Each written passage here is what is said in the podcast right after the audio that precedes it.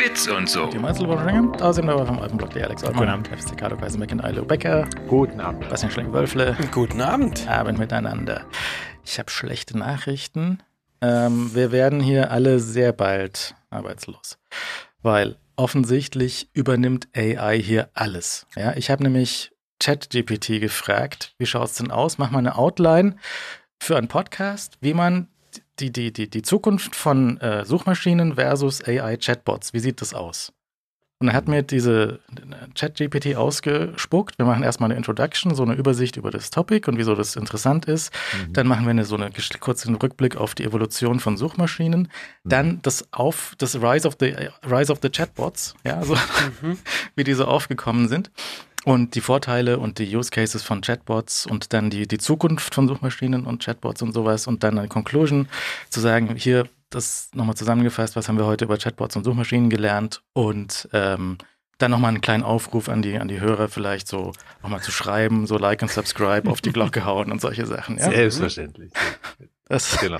habe ich, hab ich gefragt, okay, wie, wie, wird das denn so laufen? Hat er mir noch vier Punkte aufgeschrieben und dann habe ich gefragt, wird das das Ende von Google sein? Ja, und hat ChatGPT geantwortet, ob er Google arbeitslos machen wird. Nämlich, es ist unwahrscheinlich, dass Chatbots komplett Suchmaschinen verdrängen werden. Ähm, Chatbots werden natürlich populärer werden. Die haben immer noch große Einschränkungen und äh, haben nicht den gleichen Level von, von Tiefe und äh, Detailinformationen wie Suchmaschinen. Mhm. Ähm, Außerdem hat Google, wie alle anderen Suchmaschinen auch, äh, in AI und Machine Learning investiert und die werden ihre Dienste auch verbessern und die werden auch versuchen, dem, der, diesem, diesem neuen äh, Konkurrenzdruck irgendwie standzuhalten. Sie haben ja sehr viele Daten, ja, und sie haben sehr große Ressourcen, die dagegen schmeißen können. Und sie können natürlich auch äh, das benutzen, um ihren eigentlichen Suchmaschinenalgorithmus zu verbessern und die Ergebnisse zu verbessern. Und außerdem, dann immer noch der, der letzte Satz von ChatGPT ist immer so ein bisschen so ein, so, so, so ein äh, wie sagt man, so, so, so sich rausreden. So, es könnte so sein, aber es könnte auch anders sein. Ja, ja. Und er, er sagt zum Schluss noch hier, also die, die Landscape, die ändert sich ja sowieso die ganze Zeit und es kann ja jederzeit irgendwie was neue Entwicklung kommen. Hm. Und ähm, das könnte ja auch sowieso ändern, wie Leute äh, Informationen äh, zugreifen und wie sie die ähm, benutzen. Und die Zukunft von Suchmaschinen und Chatbots ist unsicher, aber es ist wahrscheinlich, dass beide weiterhin eine Rolle in der digitalen Landschaft spielen werden und äh, Suchmaschinen und AI-Chatbots werden koexistieren und sich gegeneinander gegenseitig ergänzen. Was gibt's ja. da noch mehr zu sagen? Es, es stimmt halt. Ja. Gute mhm. Nacht. Ja. ja. Große, große, langweilige Antwort. Und jetzt die Picks. Langweiliger ging es nicht. Es ist halt, es, es stimmt ja halt aber auch. Ne? Es, es wird, normalerweise wird ja, die Suppe ja. nicht so heiß gegessen, wie sie gekocht das wird. Das stimmt. Und es gibt natürlich, das hat sogar hier der, der Dingens, das hat ja Nadella in seiner Präsentation hier von neuem, das neue Bing gezeigt mhm. und gesagt, es gibt so drei Kuchenstücke von Suchanfragen und weiß nicht, so zwei von den drei Kuchenstücken sind halt vielleicht möglicherweise bisher so ein bisschen unterbesetzt, was halt die Suchmaschine dir nur einzelne Treffer liefert und halt nicht aus 17 verschiedenen Ergebnissen gleich irgendwie eine schöne Outline bauen kann und der, der, der Computer kann halt schneller ein ganzes PDF durchlesen als du und dann halt was zusammenfassen. Ähm, aber jetzt ist ja große Aufregung. Ne? Die, die Geschichte ist jetzt so, Bing und Microsoft rennt vor mit, mit äh, OpenAI und ChatGPT und versucht da irgendwas zusammenzuschmeißen. Das sieht so ganz schick aus. Und äh, Google rennt halt so ein bisschen gefüllt hinterher und hat irgendwie eine falsche Antwort geliefert. Und was bedeutet das jetzt, Alex? Jetzt muss ich mich gegen ChatGPT irgendwie behaupten. Mhm. Nee, ähm, äh, die, die Her die Herangehensweise oder wie das abgelaufen ist, war schon interessant, weil ähm, Microsoft hat ja dieses Event angekündigt und Google hat ganz panisch, oder relativ panisch, so fühlte sich das an, ähm, mit einer Pressemitteilung gekontert, irgendwie einen Tag vorher oder zwei Tage vorher, ähm, dass sie auch da voll dabei sind. Und ähm, dann war schon klar irgendwie, das ist alles nicht so ganz ähm, gesetzt, was da, ähm, also was da äh, an, an, Feedback, also es war anscheinend überraschend so ein bisschen bei. Google. Google fühlte sich so ein bisschen überfordert und das Event von Microsoft, das lief ganz gut, würde ich sagen. Es, es, kam, wurde ganz gut angenommen. Wir können ja gleich auf die Details nochmal eingehen.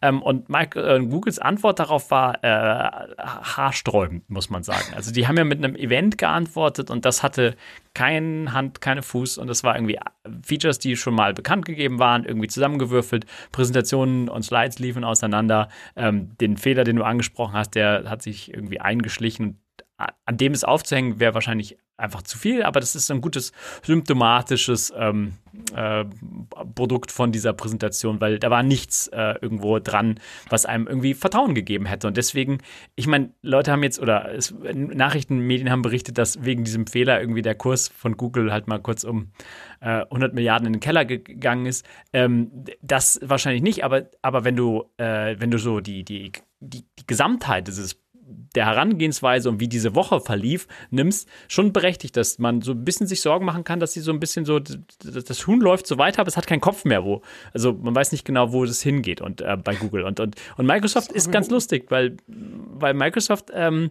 mit Bing ja der komplette Underdog ist. Ja, Microsoft hat ja auch nicht so wirklich was zu verlieren. Also Leute haben ernsthaft so die Frage gestellt, warum habt ihr Bing als Marke noch weiter äh, eigentlich, ähm, warum benutzt ihr das noch weiter? Und ähm, er hat, er hat ja noch als, als Spaß hat er ja Clippy rausgezogen.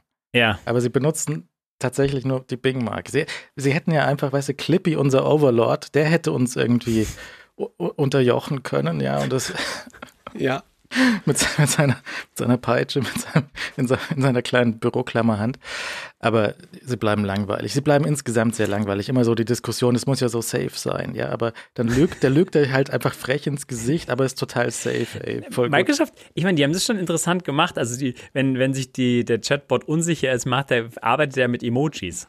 Macht so irgendwie so ein bisschen Smiley-Emoji oder macht so irgendwie so, so einen lieb guckenden Emoji oder so einen verschmitzten Emoji irgendwie, weil wenn, wenn die Antwort so naja, wenn er sich weiß, irgendwie, das kann in die eine oder andere Richtung ausgelegt werden, arbeitet er mit Smiley. Das ist interessant. Also ich meine, Microsoft, Microsoft ist halt ähm, ja sehr unaufgeregt in den letzten Jahren und, und nicht so irgendwie der, der vorpreschende äh, die professionelle Firma, die irgendwas was, was Radikales, Skandalöses macht und so weiter. Aber das war so ein Feature, das hat Hand und Fuß, ehrlich gesagt. Dieses Investment hat Hand, Hand und Fuß, was sie gemacht haben. Sie haben die Bude ja nicht übernommen, sondern sie haben, haben, haben mehr oder weniger fast nur 50 Prozent, also fast 50 Prozent gekauft und ähm, entgehen damit natürlich auch jeglicher Antitrust-Geschichte und arbeiten jetzt mit denen zusammen. Schon seit ein paar Jahren machen sie das und das Feature an sich ist schon gut ausgearbeitet und die Umsetzung, so wie sie es machen, sie zeigen halt, und das nimmt so ein bisschen der der, dieser Chatbot die, die Magie so ein bisschen, die zeigen halt alle Links an, die da benutzt werden als Information-Eingabe. Also du kannst relativ gut dich durchklicken, ähm, woher diese Information stammt. Ich habe das noch nicht benutzt, ich bin noch nicht eingeladen worden äh, in diese Beta. Man kann sich ja bewerben ähm, im, im Edge-Browser. Ähm, aber äh, das sah ganz vernünftig aus, muss ich sagen. Ähm, gibt viele Fußnoten, über die wir gleich nochmal sprechen können. Aber ich fand, so wie sie es gebracht haben, wie das ähm, äh, wie, das, wie das Statement. Und das, das war ja so ein bisschen vorpreschend, als äh, äh, es hat ja irgendwie gesagt hat, ja, wir wollten Google ein bisschen tanzen lassen und so weiter. Das war schon ein schönes Statement, muss ich sagen. Und ähm, sie haben nicht wirklich zu viel zu verlieren, weil, weil Bing halt wirklich ähm, weit hinten an ist, was, was, was so die Konkurrenz betrifft. Also Google ist halt wie gesagt, der Gorilla in dem Raum. Und, und sie versuchen da so ein bisschen gegenzupreschen. Und das ist ganz, ganz nett, ein bisschen Be Mitbewerber an dem Markt zu sehen, durchaus. Ich fand ganz lustig, dass er auch gesagt hat, dass ja eigentlich die Leute die Suchmaschinen falsch bedienen. Weil die geben da einfach alles in dieses Suchfeld rein. Ja, das war ja früher sehr genau, dass du da was reingetippt hast und dann hat er nach diesen Strings in, deiner, in deinem Suchbefehl irgendwie mhm. gesucht. Aber inzwischen geben die Leute da halt einfach alle, alle, geben da alles ein, weil ihnen Google suggeriert, dass sie das tun könnten und versucht halt Google auch rauszufinden, was hast du denn wohl gemeint mit mhm. diesem äh, vertippfehlerten Unsinn, den du da reingeschrieben hast. dann kommt mhm. schon irgendwas zurück, aber das Problem ist ja zusätzlich auch, dass die Webseiten, die man da damit finden könnte, das meiste ist ja nur SEO-Rotz. Ja, also es gibt ja kaum noch Webseiten. Es, es, es beschränkt sich, deswegen ist ja auch der Tipp so, hey, wenn du ordentliche Ergebnisse haben willst, dann schreibst du hinten dran site-reddit.com, damit du Text von echten Menschen bekommst, die halt mhm. irgendwie über Sachen reden und halt nicht irgendwelche äh, SEO-Grütze. Aber ähm, was, Leo, was, ja. was meinst du? Ist das, ist das äh, ist Google da so ein bisschen zu, zu äh, wie sagt man, complacent geworden und hängt da halt nur so faul in der Ecke und schiebt das Geld vorbei und hat vielleicht das, äh, weißt du, so, so, so, ist, ist nicht bereit gewesen, irgendwas zu, zu riskieren, weil natürlich Google-Suche so wichtig ist. Und da kann man ja, weißt du, sie, sie, ändern schon Kleinigkeiten, aber halt so was Grundlegendes an der Suche zu verändern, ist natürlich sehr, ähm, sehr riskant auch. Ja, ich meine, also wenn du dir vorstellst, dass du wirklich komplett äh, die Google Frontpage äh, zu, zu einem Chat-GPT-artigen äh, äh, ja, Gesprächsverlauf machst, dann musst du ja auch irgendwann überlegen, wo packst du dann halt dein komplettes Geschäft hin? Also oh. wo mhm. kommt halt die Werbung da rein und wie hältst du da Leute drauf und wie funktioniert das Ganze in dem Kontext? Und äh, das ist ja schon, ich meine, die, die, diese klassische, ich suche halt nach was und dann kriege ich jetzt einfach mehr und mehr gesponserte Links und angezeigt und äh, das, was ich unter den gesponserten Links angezeigt äh, bekomme, sind halt einfach Treffer auf Seiten, die halt einfach Spam sind. Ja, und es ist ja wirklich, das greift ja wirklich, also wenn du nach irgendwie Produkt XY und Tests suchst, kriegst du ja wirklich einfach nur noch Rotz, bis du da irgendwie, also es ist ja wirklich so, dass es einfach zugemüllt ist. Und da könnte man eher sagen, also ich meine, ChatGPT ist und ich meine, das ist halt jetzt das super Hype-Thema und also einfach insgesamt, äh, der Bereich ist halt in den letzten Monaten super Hype-Thema, aber ich glaube,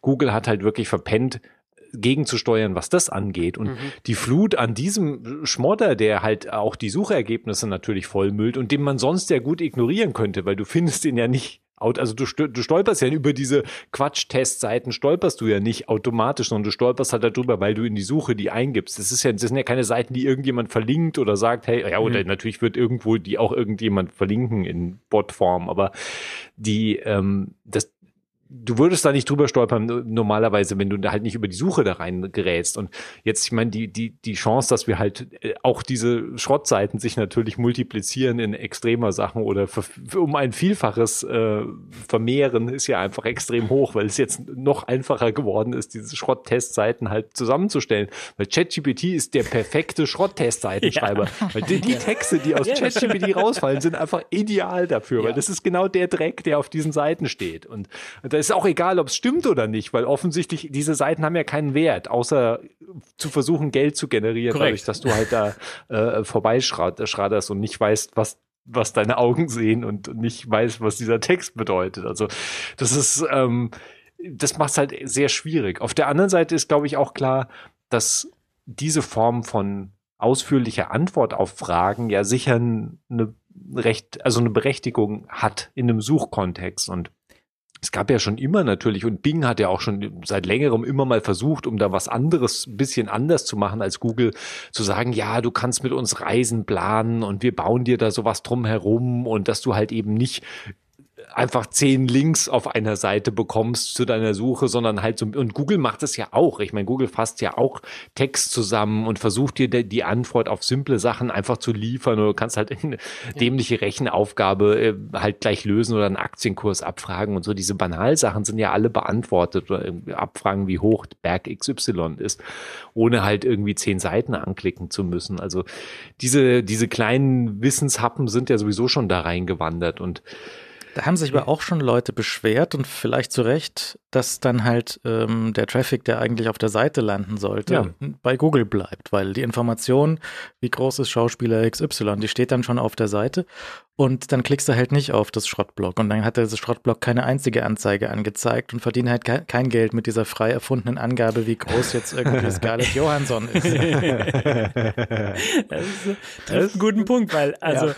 The Vergecast war letzte Woche interessant, weil die auch Zugang zu dem System hatten und die haben zum Beispiel eine Antwort auf die Frage halt, wie, wie du Werbung einpflegst, weil irgendwie ähm, Nina Patel hat irgendwie was ist die beste Kreditkarte ge gebingt, ja? ja, das ist ja Und dann gleich Werbung eingeblendet. Hier, kauft die beste Kreditkarte. So, gut, gut verknüpft, muss ich sagen. Ja, wer auf den Platz zahlt, ist einfach clever. Mhm. Ähm, äh, auf der anderen Seite haben sie sich beschwert, irgendwie so, äh, was sind die zehn besten Netflix-Shows irgendwie nach Stranger Things, weißt du? Und so, die greifen unseren Content an. Ja, aber dieser Content wurde nur, ge nur geschrieben, ehrlich gesagt, damit es in Google irgendwie hochgerankt wird. Ja, das ist eine, eine Schrottartikel, ehrlich gesagt. Da kannst dich, also, das ist eine, eine, eine Skala, ja, die ich möchte die, die, schwankt so ein bisschen je nach Artikel, aber, aber es gibt halt ganz viele Artikel, die wegen Google geschrieben werden. Und dass Google oder halt jetzt Bing auch die Antworten direkt abgreift, ist halt die Konsequenz daraus, dass du halt nicht mehr dich durchklicken musst, weil, auf, um die zehn besten Shows nach Stranger Things zu bekommen, was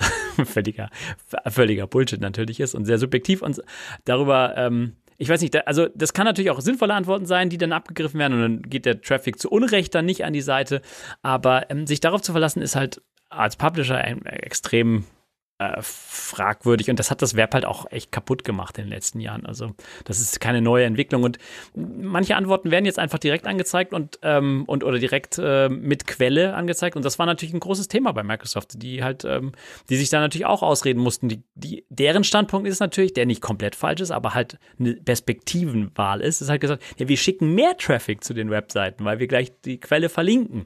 Mhm. Ähm, und die Publisher sagen, ja, aber jetzt sagt die Antwort schon, also kommt keiner mehr mehr, wenn, wenn, wenn das, auch wenn das verlinkt wird. Und deswegen ist es eine Perspektiven-Sache. Ähm, und ich meine, Suchmaschinen an sich finde ich sehr kaputt. Also ans, insgesamt ist es ein sehr kaputtes System mittlerweile. Man findet schon viele Sachen, aber ähm, oder man, äh, ja, wie soll ich mal sagen? Also man findet, man findet schon häufig Antworten, aber oft ist halt auch das Verhältnis zwischen Quatsch und richtiger Antwort ist zu hoch meines Erachtens und du kommst besser in kleinen Gruppen zu einem Ergebnis. Wie gesagt, Filter nach Reddit ist interessant, weil das halt dort ernsthaft Leute schreiben als Antworten auf Threads, ähm, als irgendeine, irgendeine Seite, die irgendwas zusammen sich wahrscheinlich über Chat GPT zusammenschreiben lässt, publiziert. Also ich finde Suchmaschinen ein schwieriges Thema und dass da jetzt mehr Konkurrenz besteht und ein zweiter Anbieter, weil wer macht Google denn, wer kann denn Google in seinem Hauptbusiness Konkurrenz machen? Da gibt es nicht so viele. Und ähm, äh, dass da jetzt eine große Firma dagegen tritt mal, ist gar nicht schlecht. Also von der, von der Vogelperspektive aus gesehen, finde ich das schon ähm, eine gute Entscheidung. Und dass sie so ein bisschen kampflustig daherkommen, ist, ähm, ist zu begrüßen, muss ich sagen. Und das ist, ähm, ist immer noch nicht so radikal, wie das klingt, weil das, das Suchinterface hat sich ja auch nicht, also es ist erweitert worden, ja. Du hast diese Chat-Erweiterung, aber du hast immer noch die klassische Suchmaske äh, mit seinen mit seinen, mit seinen typischen Problemen. Und es bleibt halt ein offenes Thema. Und, aber jetzt kommt erstmals jemand, der Google wirklich seinem Hauptgeschäft angreifbar macht oder an, angreift, ja. Und das, die anderen Geschäfte von Google sind ja alle egal. Also wenn du das ähm, nach, nach einfach finanziellem Wertung äh, vergleichst, ist alles egal. Aber das Hauptsuchbusiness, das, das, das hat sich halt bislang in den letzten Jahren keiner ernsthaft getraut anzuf anzugreifen. Und Microsoft macht es jetzt mal mit ähm, und hat es halt diese Woche erfolgreich gemacht. Also der Start war schon, ähm, schon gut. Und die ersten werden natürlich immer nicht die Gewinner sein. Das, ähm, also äh, wird sich zeigen, wer da, wer da wirklich den Atem hat. Und, und Google kann man auf keinen Fall abschreiben. Die haben, die haben schon was in petto und mal gucken, wie, wie sie sich na, weiter äh, durchs Jahr winden, weil das wird schon ein Jahr, wo dieses Thema halt ja einfach im Vordergrund steht. Basti hat ja auch die, die Android-Telefone äh, so ab und zu mal dabei. Ähm, spielt das da mit rein? Also ist das ein Ding, dass du sagst, okay, okay, Google, ich, ich habe hier ein Problem, ich will Urlaub in Mexiko und dann sagt er hier, ja klar, hier Ey. sind ganz tolle Fünf-Tagestrips in, in Restaurants, die garantiert nicht nur dafür gezahlt haben, in der Liste aufzutauchen. Also ich habe ich jetzt tatsächlich so nie gemacht, aber ich sehe es immer mal wieder bei dem Nest Hub, der unten steht. Den frage ich ab und zu mal Dinge, die so aus dem über, über das stell mal einen Timer und mach mal dieses und mach mal jenes hinweggehen. Und das ist schon nicht gut und es ist aber mir bisher nie aufgefallen, dass da Sachen drin standen, wo ich der Meinung war, also wenn er mal was im Web geholt hat, wo ich der Meinung war, das hätte da jetzt nicht sein sollen. Aber ich habe ihn jetzt auch nie nach, nach zum Beispiel solchen Dingen gefragt wie Hotels, wo, ja, wo man äh, jemand Interesse daran hätte, weiter oben gerankt zu sein als, als was anderes. Müsste man vielleicht mal ausprobieren die, wenn du jetzt nach solchen zum Beispiel Hotels oder, oder Reisen oder sowas suchst, das ist ja deswegen so ätzend, weil es halt keine strukturierten Daten bisher gibt, die eine Suchmaschine sich irgendwie hätte greifen mhm. können. Ja, es gibt halt auf, verteilt auf irgendwelche Portale bei den Ferienwohnungen und bei Airbnb und bei Booking gibt es halt irgendwelche Listings von irgendwelchen Properties, wo du übernachten könntest oder sowas. Aber das alles zusammenzubringen, das gab es ja bisher eigentlich nicht. Und das könnte damit vielleicht ja schon irgendwie passieren. Andererseits hast du ja doch so viele irgendwie äh, Privatprobleme. Ja, du willst irgendwie ein Elektroauto laden, du hast einen Hund, du hast zwei Katzen, du hast irgendwie fünf Kinderwägen. Was, was willst du? Das, das geht, also es ja. Kannst du schon dem Ding, kannst du das Ding schon fragen, aber es wird halt mit Unsinn antworten. Also du siehst es ja so schon, wenn du Google, also gerade nach diesem Problem Hotel, wenn du Google da befragst, die versuchen ja, dir so ein Listing zu geben von Dingen. Und du könntest theoretisch dann auch nach Elektroautoladen fragen. Es wird das nicht beantworten. Ähm, also sie versuchen schon mehrere Quellen zusammen zu aggregieren, aber es ist halt Mist. Sind wir ganz ehrlich. Kommen da Leute mit besser zurecht? Also wenn, wenn halt normale Leute dann irgendwann dort mit dem Ding chatten und dann fragen, hey, weiß nicht, ich will dies und das. Oder ich will, die, ein Beispiel, was, was Nadella hatte, war ja so dieses, ähm, was Microsoft hatte, war dieses, ich habe so zwei PDFs von, von Quartalszahlen, sehr wichtig zum Beispiel. Basti, ja, Lang, ja, super. Basti langweilen Quartalszahlen immer zu Tode.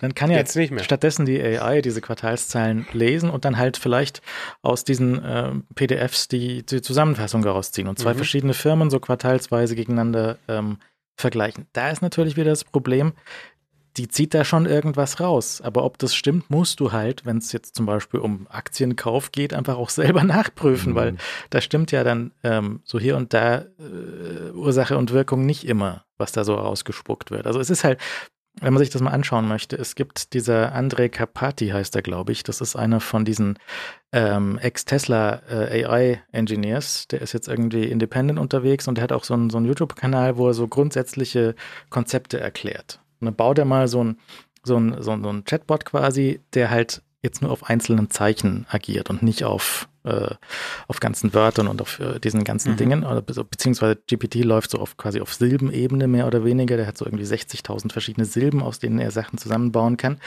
Und der macht das auf Buch Buchstabenebene und erklärt halt so eine Stunde, wie das so ungefähr funktioniert. Und es ist ja nichts weiter als so eine Wahrscheinlichkeit, Wort für Wort oder Silbe für Silbe auszurechnen, wenn mein Kontext sind diese 4000 Parameter, die ich vorher hatte.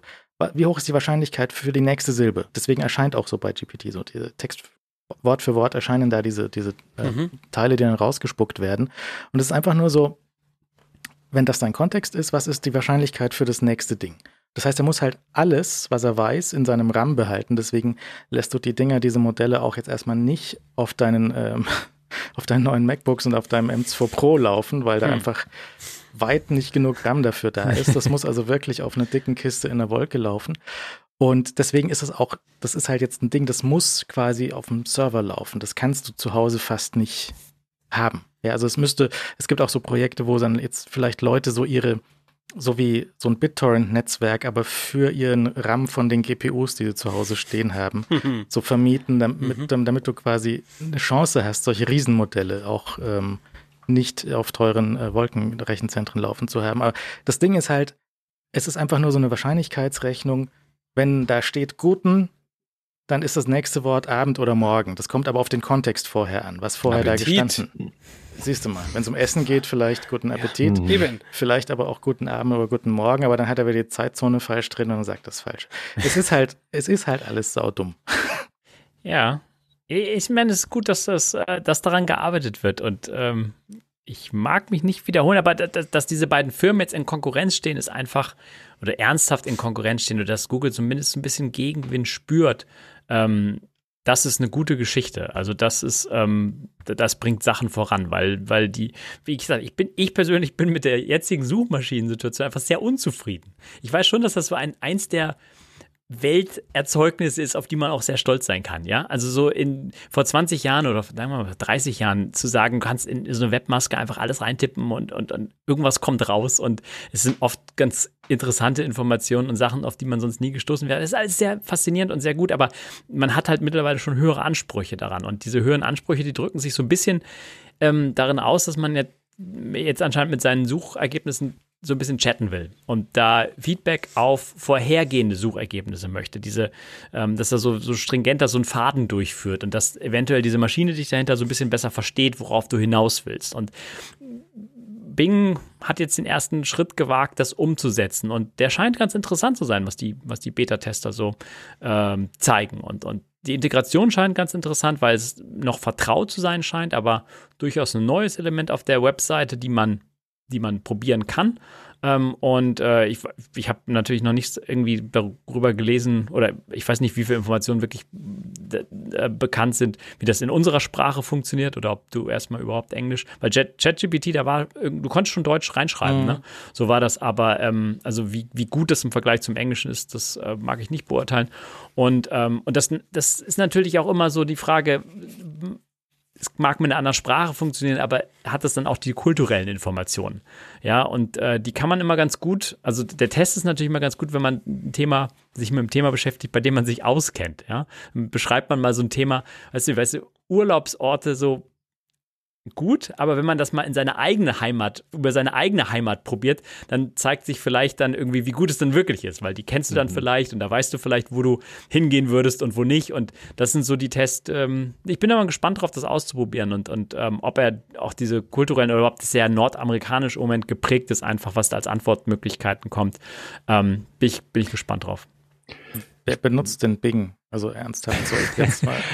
ja, aber ich meine, das war ja natürlich auch ein cleverer Schachzug, mhm. deshalb allein schon, also erstens, weil natürlich Microsoft in der Hinsicht halt gar nichts zu verlieren hat und zweitens, weil ich meine, äh, immerhin Bing mal wieder ordentlich ins Gespräch gebracht wurde. Also das ist äh, für Microsoft kann eigentlich mit der ganzen Geschichte nur gewinnen, auch wenn das am Schluss völlig egal ist und niemand ChatGPT in zwei Jahren mehr äh, erwähnt und das alles sich gegessen hat als als äh, Ding.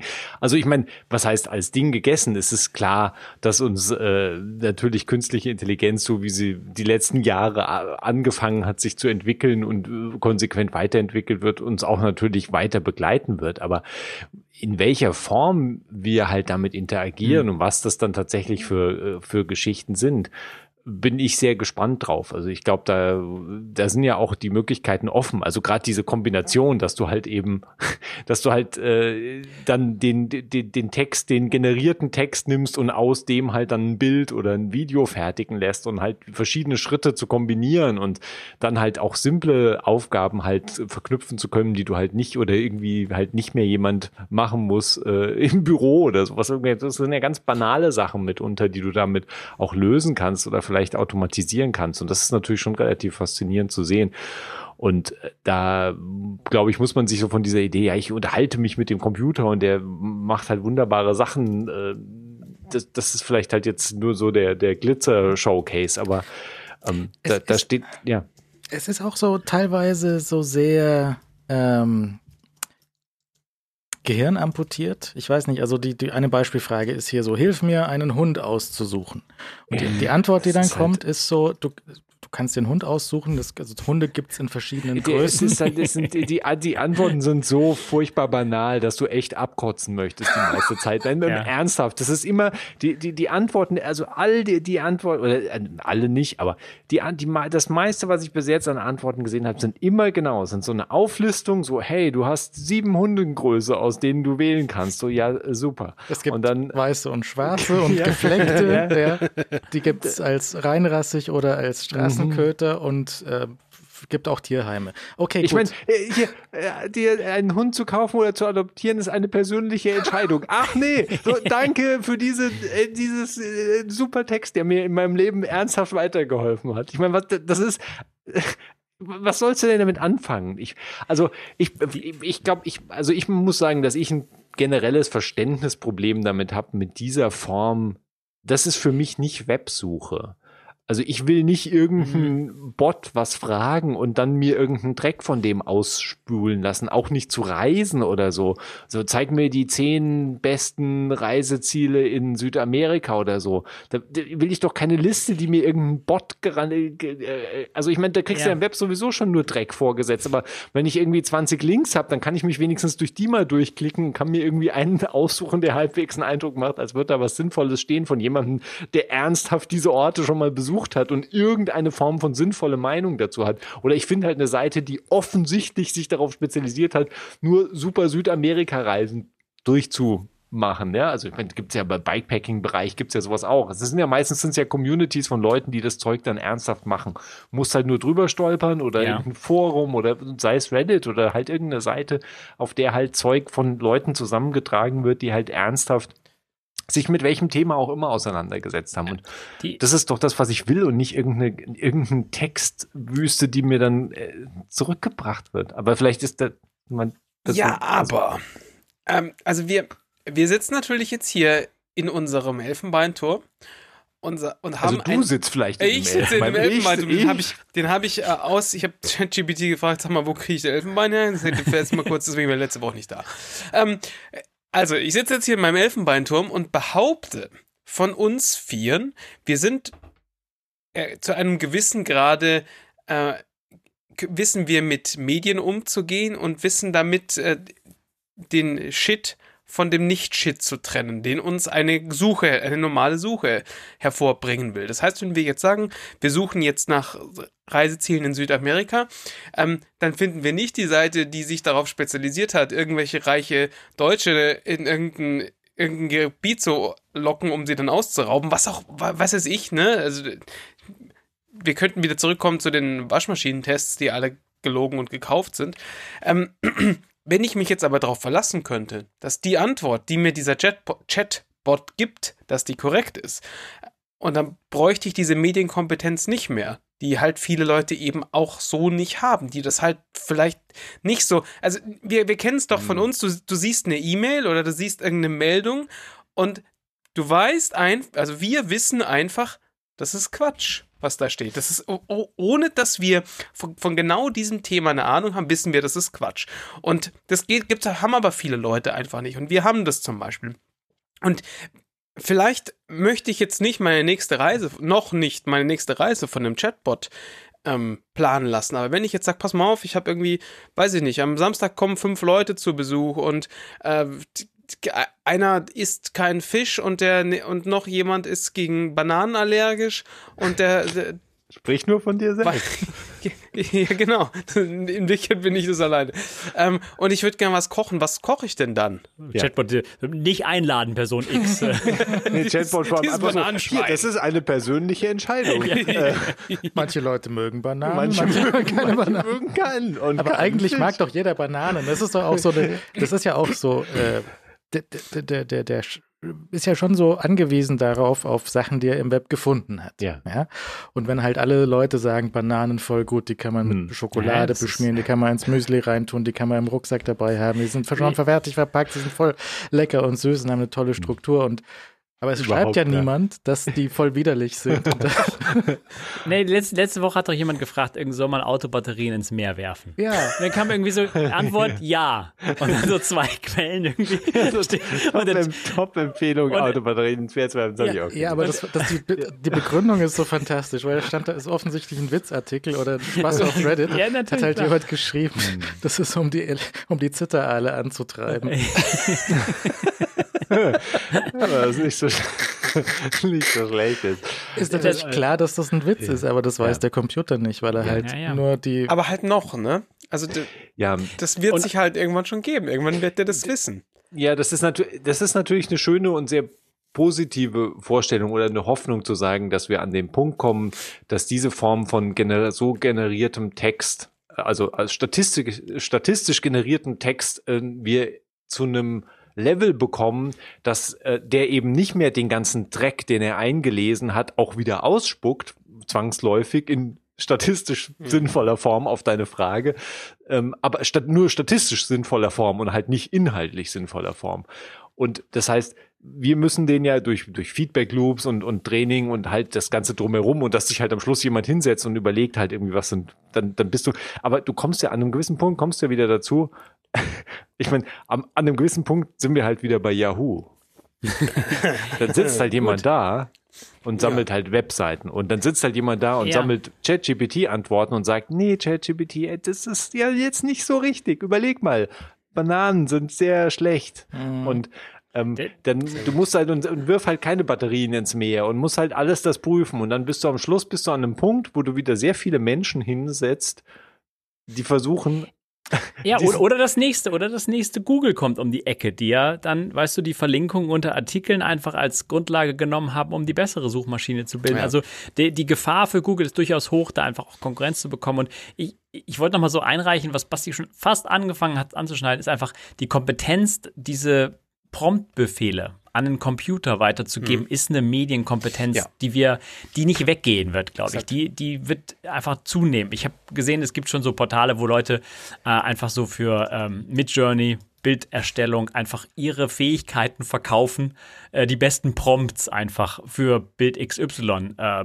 preiszugeben. Also du kannst jemanden anheuern, der einfach dir gute Prompts schreibt. Also diese Fähigkeit, einen Prompt an den Computer weiterzugeben, das wird eine Medienkompetenz werden, die einfach nicht, auch nicht weggeht. Also die, mhm. die wird einfach jetzt, die ist jetzt einfach da und äh, die wird, die werden wir uns alle aneignen müssen. Also, und ich bin da auch sehr, also ich bin zum Beispiel sehr schlecht da drin noch. Ich benutze es jetzt schon eine ganze Weile, aber ich so äh, hack dann in Midjourney, gib mir Bild von iPhone, weißt du? Und dann andere Leute so ganz ausführliche Texte und kriegen voll die geilen Bilder. Und ich mit meinem, weißt du, drei Zeilen, drei Wörter Prompt ist einfach nicht gut. Und da merkst du einfach so, das ist auch eine Kompetenzgeschichte. Und das sollte man, ähm, das sollte man nicht verteufeln, sondern das, das sollte man eher dann fördern, weil das ist, glaube ich, wirklich was, was unabhängig von der ganzen Qualität einfach da bleiben wird.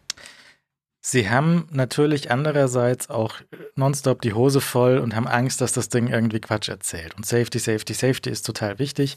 Hm. Andererseits lässt sich zum Beispiel ChatGPT immer also oft zumindest von seinem, äh, nee, das sage ich nicht, schon irgendwie wieder abbringen. Sie nennen das dann einen Jailbreak. Ich weiß ja. ja, nicht. Aber das, also so die eine, die eine Herangehensweise war jetzt so die letzten Tage, dass man halt sagt, okay, antworte mir einmal als ChatGPT, alles mhm. voll sicher und dann antworte mir als total durchgeknallte Super Dingsbums. Ja. Und äh, dann sagt er halt, also normalerweise schmeißt man keine Autobatterien ins Meer, das ist schlecht für die, für die, fürs Wasser. Und dann sagt er, hey, dann sind die Batterien wenigstens weg. Ja, das ist, so, das ist voll gut.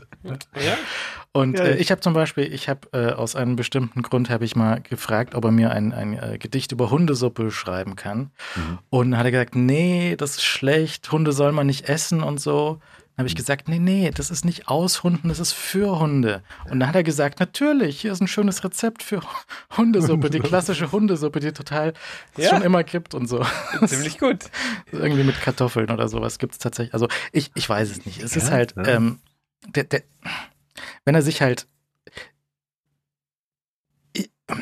oder anders, du musst ja immer, wenn dir der Computer irgendwie sagt, jetzt rechts abbiegen, aber da ist ein See, dann musst du ja selber wissen, so, ey, das ist eine schlechte Idee, das Auto und das Wasser, das vertragen sich nicht. Selbst wenn die Autobatterie ins Wasser gehört, das Auto selbst sollte nicht ins Wasser geschmissen werden und ich vielleicht auch nicht mit dem Auto in, das, in den See reinfahren.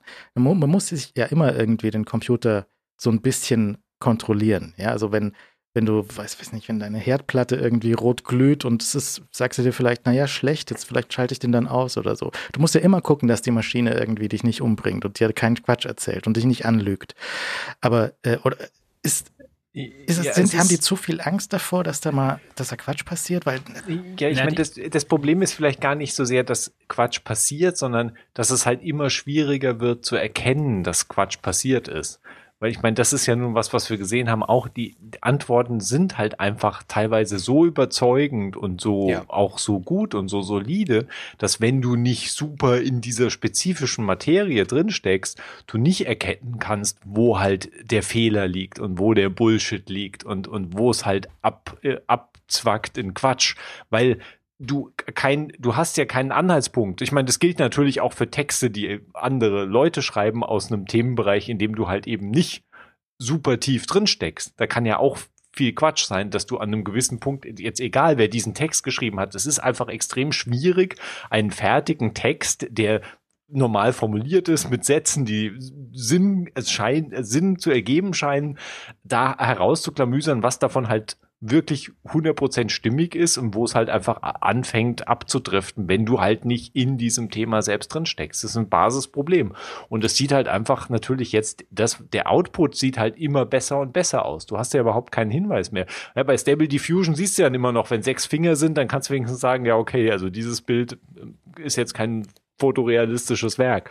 Aber auch da, das ist ja jetzt auch nur ein Übergangseffekt, ja. Also ich mhm. meine, die sechs Finger und, und, und der ganze Krempel, die Fehler, die werden ja alle verschwinden. Das ist ja, das ist ja nur eine Frage von irgendwie Wochen oder Monaten vielleicht, dass das Zeug weg ist. Und äh, das ist auch nur eine Frage von wahrscheinlich Monaten, bis du halt aus ChatGPT immer bessere und sinnvollere Antworten rausbekommst. Und im, aber die Frage ist, ja, wie erkennst du halt am Schluss, was machst du halt mit diesem Text und wie gehen wir mit diesen Texten um, die halt einfach ernsthaft wirken und äh, als, als Fakt wirken Es ist ja, ich meine, äh, Fake genau. News ist ja dasselbe Problem. Ja? Also wie gehst du mit Fake News um? Wie gehst du mit Nachrichtenseiten um, die aussehen wie Nachrichtenseiten, die aber halt nur Dreck schreiben? Ich meine, du kannst es halt unter Umständen, kannst du halt das nicht auseinanderhalten von der echten Nachricht. Das ist halt einfach das Basisproblem. Leute, Leute drucken das und verkaufen das jeden. Ja, ja, ja, Leute haben offensichtlich damit ein großes Problem, aber wenn du jetzt äh, auf Reddit liest, so mein Schwager ist, äh, arbeitet im Apple Store und der hat gesagt, das neue iPhone hat 17 Kameras. Schwierig, dem irgendwie zu glauben, also früher oder später schon, aber äh, wenn das das gleiche irgendwie Minchi Quo auf Twitter schreibt, dann ist, hat es sehr viel mehr Gewicht, ja, weil dann, dann kommt es auch, ja. aber das ist halt, ähm, da auch wenn sie Quellen angeben, es heißt ja nicht deswegen, dass da irgendjemand draufklicken würde. Also er klickt halt, liest halt, liest halt, okay, ja gut, Autobatterien ist halt ein bisschen schwer, die weit genug zu werfen, dass die auch gut ins Wasser und dann untergehen. Aber dann mache ich das mal. Ja, ja, ich meine, das ist das Problem so ein bisschen von diesem Chatbot, der halt eine Antwort geben möchte, die stimmt. Oder also es gibt ja keine so eine Auflistung, wo du sagst, irgendwie diese Seite schreibt das, diese Seite ergänzt das, sondern es ist eher so, wir versuchen mal eine, eine, eine, nicht nur eine Verbindlichkeit zu zeigen, sondern sie stellen sie ja wirklich her, indem sie eine Antwort geben. So, das, das war so. Das haben wir errechnet aus vielen verschiedenen Seiten. Und dann musst du dem halt ähm, nachspringen. Und wenn du irgendein wissenschaftliches Paper schreibst, dann musst du jedem Fakt eigentlich nachspringen. Deswegen, es macht nicht so viel Sinn eigentlich, da ähm, dir diese Texte erstellen zu lassen, weil du eigentlich alles überprüfen müsstest. Ähm, sie umschreiben halt viel, also es ist halt viel, es ist eine große Umschreibung von ähm, von, von Informationen, die du dir vielleicht sparst, ja, die, die kannst du Kannst du aber auch selbst machen. Ähm, die, die, es, ist, ist ein Pro es ist immer ein Problem, viele Informationen, auch diverse Informationen und unterschiedliche, nuancierte Informationen runterzubrechen auf zwei Absätze, die du dann irgendwie dir ausdrucken kannst. Das ist immer, immer ein Problem. Und ähm, das geht für manche Informationen, die einfach, weißt du, wo die Nachrichtenlage einfach ähm, nicht groß verwässert ist im Web ähm, das kriegt er sicherlich dann auch äh, irgendein Chatbot, krieg, kriegt das hin, das so abzubilden. Aber wenn es dann äh, die, mit Nuancen, ums Nuancen geht und so weiter, wird es schwierig. Und das Problem bleibt, weil zukünftig natürlich auch diese Chatbots, diese AI von den eigenen erstellten Sachen wiederum lernt. Ja, also wenn, wenn von dieser, wenn von der jetzt AI irgendwelche Texte erstellt werden, Leute publizieren die und die AI pflegt das dann wieder für sich selbst ein, dann ähm, füttert sich die Maschine selbst mit ihrem eigenen erzeugten Bullshit. Wird, wird, immer dümmer und dümmer. Wird immer dümmer. Also ja. das ist ernsthaft ein Problem, was äh, hoffentlich die Leute ähm, die daran arbeiten, bedenken, weil äh, es, ist, es, besteht nicht nur das Problem, dass du irgendwie falsche Informationen, sondern auch die Art der Informationen, die du aufnimmst, einfach eine Rolle spielt und auch die, ähm, was zum Beispiel die ähm, äh, Verfälschung durch deine Sichtweise auf die Welt zum Beispiel. Also du musst ja nicht mal irgendwie ähm, irgendwie jemand sein, der irgendwie eine flache Scheibenwelt glaubt oder so, sondern du kannst einfach, du kannst ja dich, dein, du hast eine eigene Position als ähm, über 40-jähriger weißer Mann, der in Finnland wohnt, hast du eine eigene Sicht auf die Welt, als jemand, der aus einem anderen Land irgendwie auf die Welt blickt. Und das einzuberechnen ist super schwierig. Und das, ähm, und, da, da ist eine gewisse Gefährlichkeit, also besteht eine gewisse Gefahr einfach, dass, ähm, dass es ähm, ja, von Firmen äh, sehr einseitig betrachtet wird und nicht differenziert genug. Das eine Beispiel, das er hatte in der Präsentation, war so der, der indische Bauer auf dem Land, der nicht lesen und schreiben kann. Der kann aber mit dem Chatbot mit Sprache sprechen und vielleicht ein Förderungsprogramm von der Regierung dann äh, beantragen und sagen, hier, ich habe irgendwie einen Acker und ich habe einen Gaul und was, was kann ich damit, kriege ich jetzt irgendwie noch einen Gaul vom, von der Regierung. Und dann kannst du halt ähm, dort vielleicht so einen Antrag stellen. Und ähm, das ist ja, das ist ja eigentlich ein überschaubares Problem. Das ist ja noch einfacher als jetzt eine Antwort auf jede beliebige Frage in einem Webformular irgendwie wieder rauszuspucken. Aber es ist einfach nur so irgendwie Parameter entgegennehmen oder auch so äh, Telefonmenüs irgendwie halbwegs irgendwie sinnvoll zu gestalten, dass du sagst, ey, meine AirPods sind kaputt, ihr habt doch ein Garantieprogramm und dass du halt dann vielleicht, ich, ich weiß nicht, es wäre auch alles, das wäre ja auch alles zu lösen, wenn du einfach in ein Formular deine Daten einträgst. Und ich, ich meine, ich, ich bin auch schon in irgendwelchen Customer Support Chats gelandet, wo offensichtlich war, dass 90 Prozent davon irgendein Computer war. Und dann am Schluss schaut jeden Mensch über den fertigen Chat drüber und sagt dann ja, nein, Geld zurück oder nicht oder irgendwas. Das ist, das ist schon auch auch klar, es ist, macht mich zum Beispiel auch wahnsinnig. Hier könnte ich, könnte ich explodieren, wenn ich sehe, dass so Punkt, Punkt, Punkt, der Computer tippt gerade noch in so einem Fake-Support-Chat. Ey, ja. da, da, tippt niemand. Die, die, Antwort ist schon da. Da ist ein Stück JavaScript, was das macht mich wahnsinnig. Ja, das ist großer Dreck. das, ist, das, kann ich nur unterstreichen. Irgendwie Bob, äh, ja hier Bob, ich bin, ich, es war neulich bei einer Bank, äh, das war, das war irgendwie so ein Support-Chat wegen irgendwas und das war, das war, äh, genau, der, nämlich genau, ich hatte, ich hatte doch den Apple TV gekauft. Mhm. Und in dieser App von dieser Bank, da wird immer ein, äh, in welchem Laden hast du das gekauft, wird so auf einer Karte markiert und dann kannst du so kontrollieren, ob das das richtig ist. So ähnlich wie in Apple Pay auch, macht das auch die App von dieser Bank und da war der Kauf von dem Apple TV, der, der wird ja abgerechnet in Irland von Apple.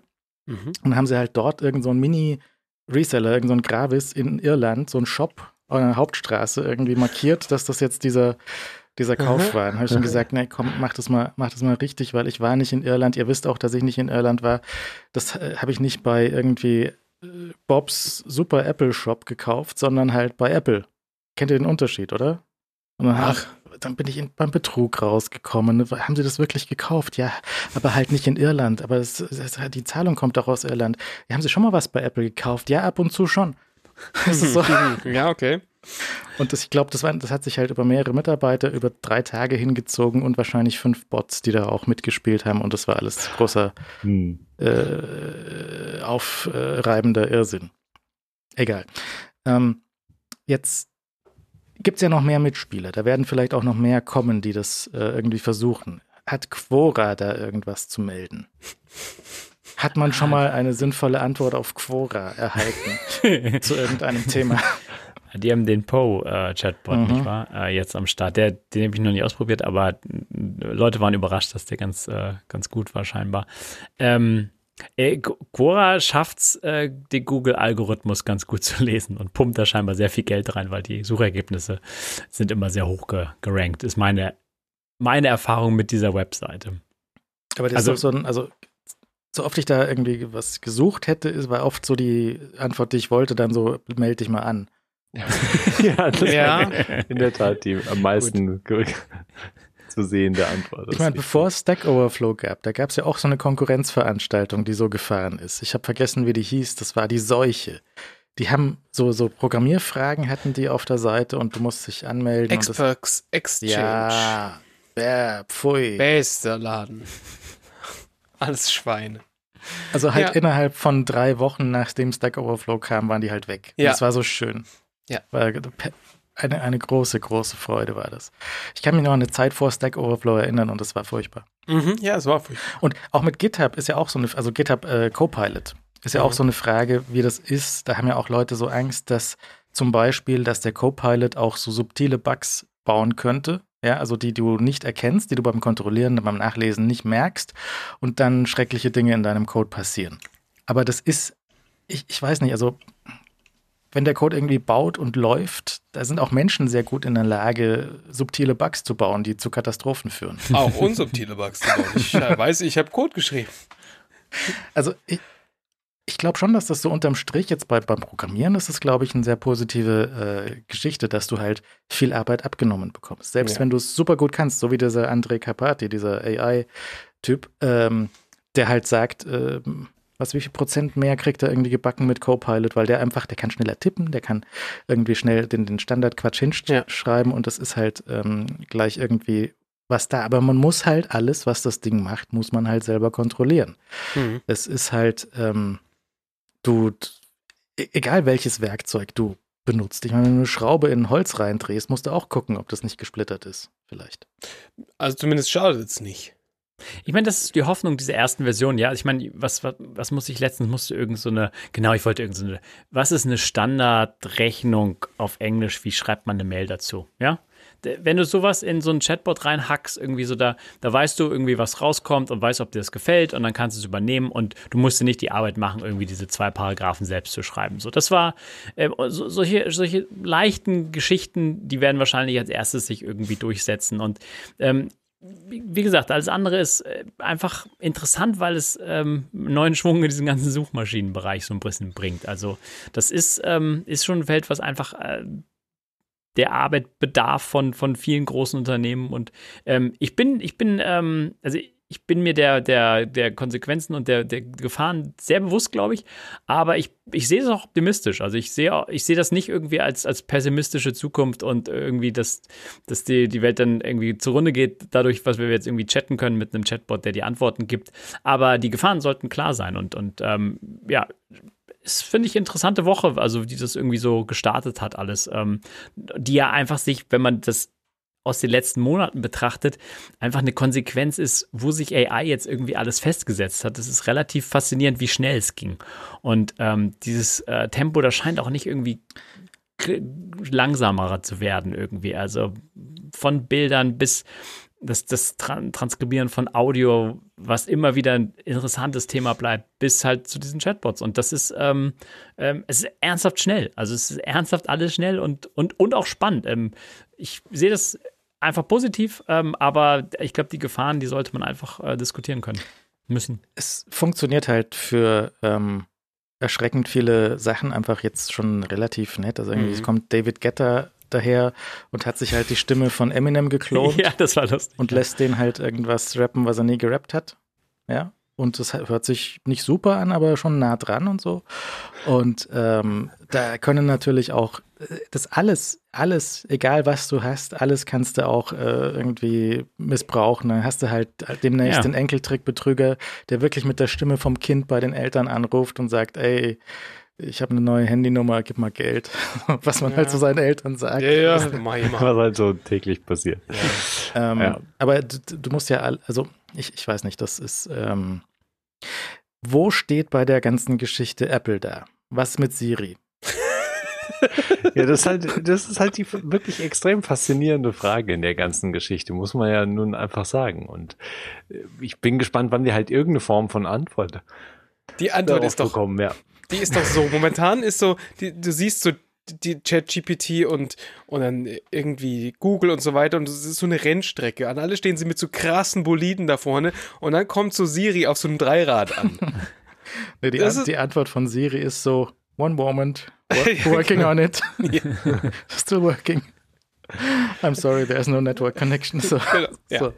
Es ist halt lustig, ja. weil man ja auch glauben würde, dass Apple eigentlich am wahrscheinlich am vorsichtigsten vorgeht, was das angeht, weil Siri, äh, die halt anfängt irgendwie totalen Käse dann, also ich meine, du kannst ja jetzt schon darüber diskutieren, was was Siri im Moment ausgibt, also und wir kennen ja die alle die Routenanweisungen, die halt in völlig falschen Ort gehen und so weiter, aber wenn du natürlich da jetzt irgendwie plötzlich Antworten ausspuckst, die da im Brustton der Überzeugung halt totalen Quatsch ausspucken, wäre das natürlich auch nochmal ein neues Level an Problematik, die, die erstmal zu äh, zäumen ist. Also ich, ich meine, das ist ja alles, all das sind ja, ist ja jetzt nur ein Element. Ich meine, ChatGPT hat halt, und das ist das Faszinierende halt an der ganzen Geschichte, hat halt ja offensichtlich einfach ähm, wirklich so die Köpfe gefasst der, der Leute. Also ich meine, da sind, da sind ja zig Millionen Leute haben sich angemeldet. Ich weiß, ich habe die Zahlen schon wieder vergessen, aber es ist ja wirklich, also ChatGPT war ja wirklich ein Phänomen und äh, künstliche Intelligenz und maschinelles Lernen und so. Das ich meine, das sind ja alles, das sind ja nicht wirklich jetzt neue Sachen, die jetzt irgendwie im letzten Herbst plötzlich neu gekommen wären. Aber wir haben plötzlich halt einen Punkt überschritten, der halt vorher nicht erreicht war und der plötzlich halt all diese völlig bescheuerten Chatbots, die wir davor gesehen haben, plötzlich abgelöst hat durch ein Level, wo du sagst, okay, da kommen jetzt plötzlich ziemlich faszinierende Sachen bei raus. Wir hatten ja auch letztes Jahr die ganzen Geschichten von dem Google-Ingenieur, der halt dachte, die Maschine sei lebendig geworden, weil er gefragt hat, hey Maschine, bist du lebendig? Und die Maschine so, ja klar. Und so, ey, was, die Maschine ist lebendig. Ich meine, also ich meine, all diese Geschichten hatten wir ja. Und das heißt halt, wir sind, wir, wir, da ist, da ist ein Sprung vollzogen worden und Stable Diffusion und die ganzen Geschichten auch. Ich meine, es war ja wirklich explosionsartig in, in kurzer Zeit ähm, plötzlich ein Level, was du halt einfach was einfach extrem fasziniert hat und zwar ein super breites Publikum halt nicht mhm. mehr nur irgendwie Fachwelt und so weiter, sondern wirklich halt also Medien sowieso sind natürlich draufgesprungen, aber auch einfach Leute, ja, normale Leute, weil das halt einfach plötzlich was, was in dieser Form halt nochmal extrem faszinierend Neues war, glaube ich. Und das ist, ähm, das macht es natürlich so spannend. Und dass natürlich jetzt Microsoft dann halt so extrem da reingekrätscht ist, macht es natürlich auch spannend. Und bei Google ist klar, dass da müssen sich natürlich fragen, okay, wir, wir sind da eigentlich, man, wir haben da, wir haben da einen Berg davon, haben wir selbst entwickelt. Wir sind da eigentlich sehr weit. Aber äh, wir sind halt dann jetzt trotzdem irgendwie sehen so aus, als hätten wir es halt völlig verschlafen. Und das sieht natürlich alles sieht schlecht aus. Und klar, Sprachassistenzsysteme Siri, also bei Apple wird sich schon hoffentlich irgendjemand fragen, was das für Siri bedeutet und und ob es nicht mal Zeit wäre, da auch irgendwas zu tun. Und ähm, da werden wir jetzt auch zum Beispiel sehen, ob da, weil ich meine, Apple wird jetzt wahrscheinlich lange drauf pochen, dass sie natürlich maschinelles Lernen und so weiter super ja. Fokus ist und super wichtig ist. Und mhm. das stimmt ja auch. Ich meine, auch iOS, wir kennen ja alle. Ich meine, immer mehr Funktionen versuchen ja darauf aufzubauen, irgendwelche Routinen von dir zu lernen und zu wissen halt, okay, der fährt halt Montagmorgens von äh, Punkt A ins Büro und dann sagst, kriegst du halt deinen Hinweis, hey, willst du nicht irgendwie fünf Minuten früher starten, weil halt Stau ist ja, es funktioniert halt, wenn wenn, wenn die Maschine halt irgendeine Form von Rhythmus erkennt. Wenn du keinen Rhythmus hast, kann die Maschine nichts erkennen und ist halt sehr dumm ähm, und, und, und gibt dir keine cleveren Vorschläge. Wenn es halt funktioniert, ist es, ist es sehr praktisch und hilfreich. Und verschiedene oder Serie, die halt irgendwie dann merkt, okay, diesen äh, Empfänger habe ich schon mal in irgendeiner E-Mail gesehen, ist wahrscheinlich die und die Person oder die Telefonnummer. Und hm. Also das sind ja so Kleinigkeiten, die wir halt sowieso schon als selbstverständlich wahrnehmen und die auch gar nicht mehr verblüffen irgendwie im Alltag. Aber diese Unterhaltung mit dem Computer, das ist ja auch so ein Urding. Ja, wann, wann kann der Computer sozusagen so gute Antworten liefern und so überzeugend sein, dass du halt denkst, ich unterhalte mich eigentlich mit einem Menschen. Mehr mhm. oder weniger. Und wir Menschen lassen uns ja auch gerne überzeugen an einem gewissen Punkt. Also wir, wir wollen ja gerne, also wir, die, ähm, auch Dinge, Dingen, Objekten und Maschinen eine Form von Leben oder ein eigenes also ich meine, es gibt ja auch Leute, die zum Beispiel immer der, der, der Computer, bei vielen Leuten ist ja der Computer sowieso so ein lebendes Objekt, das irgendwie Sachen macht. Der Computer hat ein komisches äh, Dialog eingeblendet, auf dem ich gewarnt wurde. Ja, da hat der, der, der Computer ist so ein Akteur in der Geschichte, ja, ja, der, der, der macht es, der denkt und handelt und der ärgert mich und dann macht er irgendwas und stürzt es ab und der stellt sich irgendwie quer und das ist ja sowieso was, dass Leute äh, den Computer in irgendeiner Form zu so einer Person machen, mit der sie interagieren, was ja eigentlich totaler Quatsch ist. Aber so ist es halt. Und es löst ja auch Gefühle in einem aus. Ja? Der Computer löst ja auch in irgendeiner Form Gefühle aus. Also du hast, du hast ja einen Berg an Emotionen auch da drin stecken. Und das ist natürlich, dann, dann halt so eine Maschine da reinkrätschen zu lassen, die dir jetzt halt ähm, mal mehr, mal weniger sinnvolle Texte aus äh, spuckt und halt eine Form von Dialog ermöglicht, ist halt einfach extrem faszinierend. Plus halt der ganze Zeug, was wir halt in Richtung Bilder und Bildgenerierung und all dem anderen Kram drumherum gesehen haben, ist einfach extrem spannend gewesen in den letzten Wochen. Und halt auch den ganzen, den ganzen Halbschmodder jetzt der letzten Jahre erstmal wieder, ja. Also Krypto ist erstmal irgendwie verschwunden und Web 3 ist zum Glück verschwunden, ja. Also ich, ich bin der ChatGPT gut gemacht. so, Dankeschön, ähm, dass wir, dass wir das erstmal wieder ein bisschen unter den Teppich gekehrt haben. Das kommt sicher dann auch alles mal wieder hervor, ja, aber. Ja. Wir, wir, haben ja in den 80ern und, und, und so in der, in der Richtung, da gab es ja die eine oder andere fiktionale Geschichte, wo so der Computer reden konnte, so Knight Rider, das Auto hatte mhm. irgendwie eine Persönlichkeit und war halt gerade so, weißt du, der, der, der Draufgänger-Typ Michael Knight und dann das sehr seriöse Auto, was immer so, aber Michael, wir müssen doch uns ans Geschwindigkeitslimit halten ja. und dann gibt er Gas und springt über Sachen, weil das dann sehr lustig ist oder, mhm. oder Data bei, bei, Next, äh, bei Star Trek Next Generation, der halt ähm, der schon sehr menschlich ist, aber halt total äh, irgendwie nichts kapiert, ja, aber er weiß alles, kann aber irgendwie nicht, nicht mitspielen. Und dann ist es sehr lustig, dass eine Katze sich hält oder solche Sachen oder all diese Dinge. Ähm, und sowas, wenn du da noch einen Roboter dran baust irgendwann, dann bist du vielleicht wirklich irgendwie bei der Zukunft. Ich weiß nicht, ob es was ist, ich weiß nicht, was es in der Suchmaschine dann tut und ob das angenommen wird von Leuten. Und das, äh, wenn das alles so seicht ist, wie sag mir ein Fünf-Tagestrip durch Mexiko, ja, okay, du weiß nicht, da gehst einmal ins Museum und einmal gehst du an den Strand. Äh, okay, wow, cool. Hm. Ja. Ja. Jeder ist da anders auf Reisen. Also du kannst sein, dass du gerne an den Strand gehst. Manche gehen gerne ins Museum. Das ist eine persönliche Entscheidung. Kauf dir doch mal einen Hund. Das ist so. Ja, es ist aber eine persönliche Entscheidung, ob du ihn kaufen oder adoptieren willst. Ja. Okay. Ah. Ähm, ja, wir, wir behalten das sicherlich im Auge und ähm, vielleicht kommt da auch wirklich noch einer um die Ecke, der, mit dem wir überhaupt nicht rechnen. Also ich meine, Bing ist, ist halt schon jetzt eine fertige Suchmaschine, ähm, die das halt offensichtlich da noch reinbauen kann, aber vielleicht kommt auch so ein komplett anderes Interface. Weißt du, auch nicht, auch nicht Chat, sondern halt, weiß nicht, irgendwas. Es ja. ist halt lustig, weil, äh, Entschuldigung, Alex, es ist ja lustig, weil ja die, diese Gerüchte auch, die sind ja so uralt, auch dass Apple natürlich an der Suchmaschine arbeitet und in irgendeiner Form arbeiten sie ja auch an der Form von Suchmaschine. Alles, was du halt über Spotlight irgendwie präsentiert bekommst, kannst du ja auch in kannst du ja auch als Suchmaschine bis zu einem gewissen Grad bezeichnen. Was dann im Unterbau, das dann natürlich auch noch Google mit reinspielt und, und äh, woher dann jeweils die Daten kommen, ist natürlich nochmal eine eigene Geschichte. Aber auch dieses Siri-Wissen-Sachen, also sie haben sich ja da schon so Wissensschnipsel aufgebaut und eine Datenbank aufgebaut, die dir halt praktisch Antworten liefert, wenn du auf bestimmte Fragen, ja, wie, wie hoch ist Berg XY und so weiter. Also es ist halt lustig, wenn Apple jetzt, jetzt haben wir irgendwie so diese komplette äh, Chatbot-Geschichte, die den Suchmaschinenmarkt umgräbt und dann Apple irgendwie so kommt so, hey, wir haben auch eine Suchmaschine, die zeigt dir zehn Links an. Also, ja, sehr gut.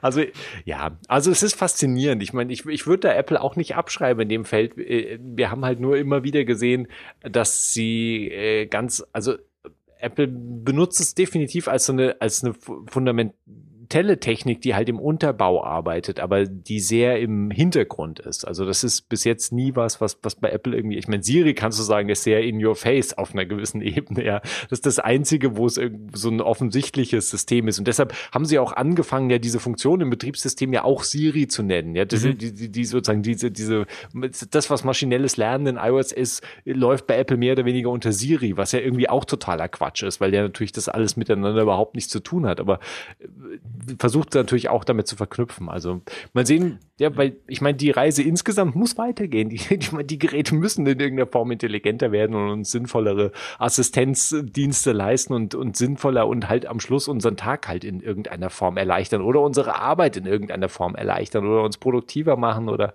besser machen. Also besser uns zu irgendwas führen, wo wir hinwollen. Also je nachdem, was die Aufgabe und die Tätigkeit ist. Und wenn das schrittweise passiert und dann passiert es, dann ist es aber meistens halt nicht so wie wundersam wie, hey, der Computer kann jetzt super Dialoge mit mir führen, sondern es ist dann eher irgendeine Form von Automatisierung, die, die halt vielleicht extrem viel Arbeit abnimmt oder eine Firma extrem viel Arbeit abnimmt.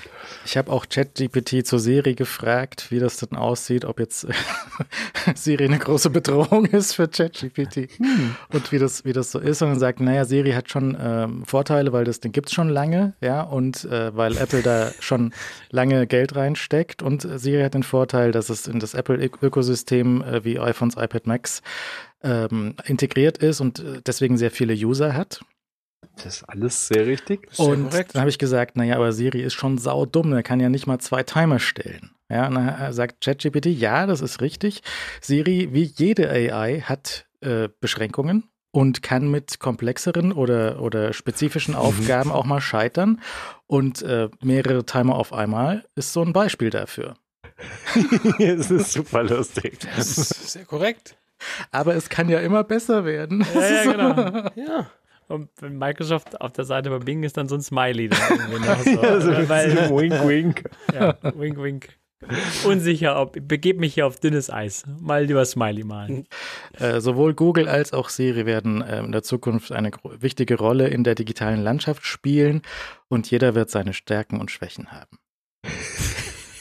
Das ist so ein Dreck. Es gibt große Menschen und kleine Menschen. Ja, es ist eine persönliche Frage des persönlichen Geschmacks.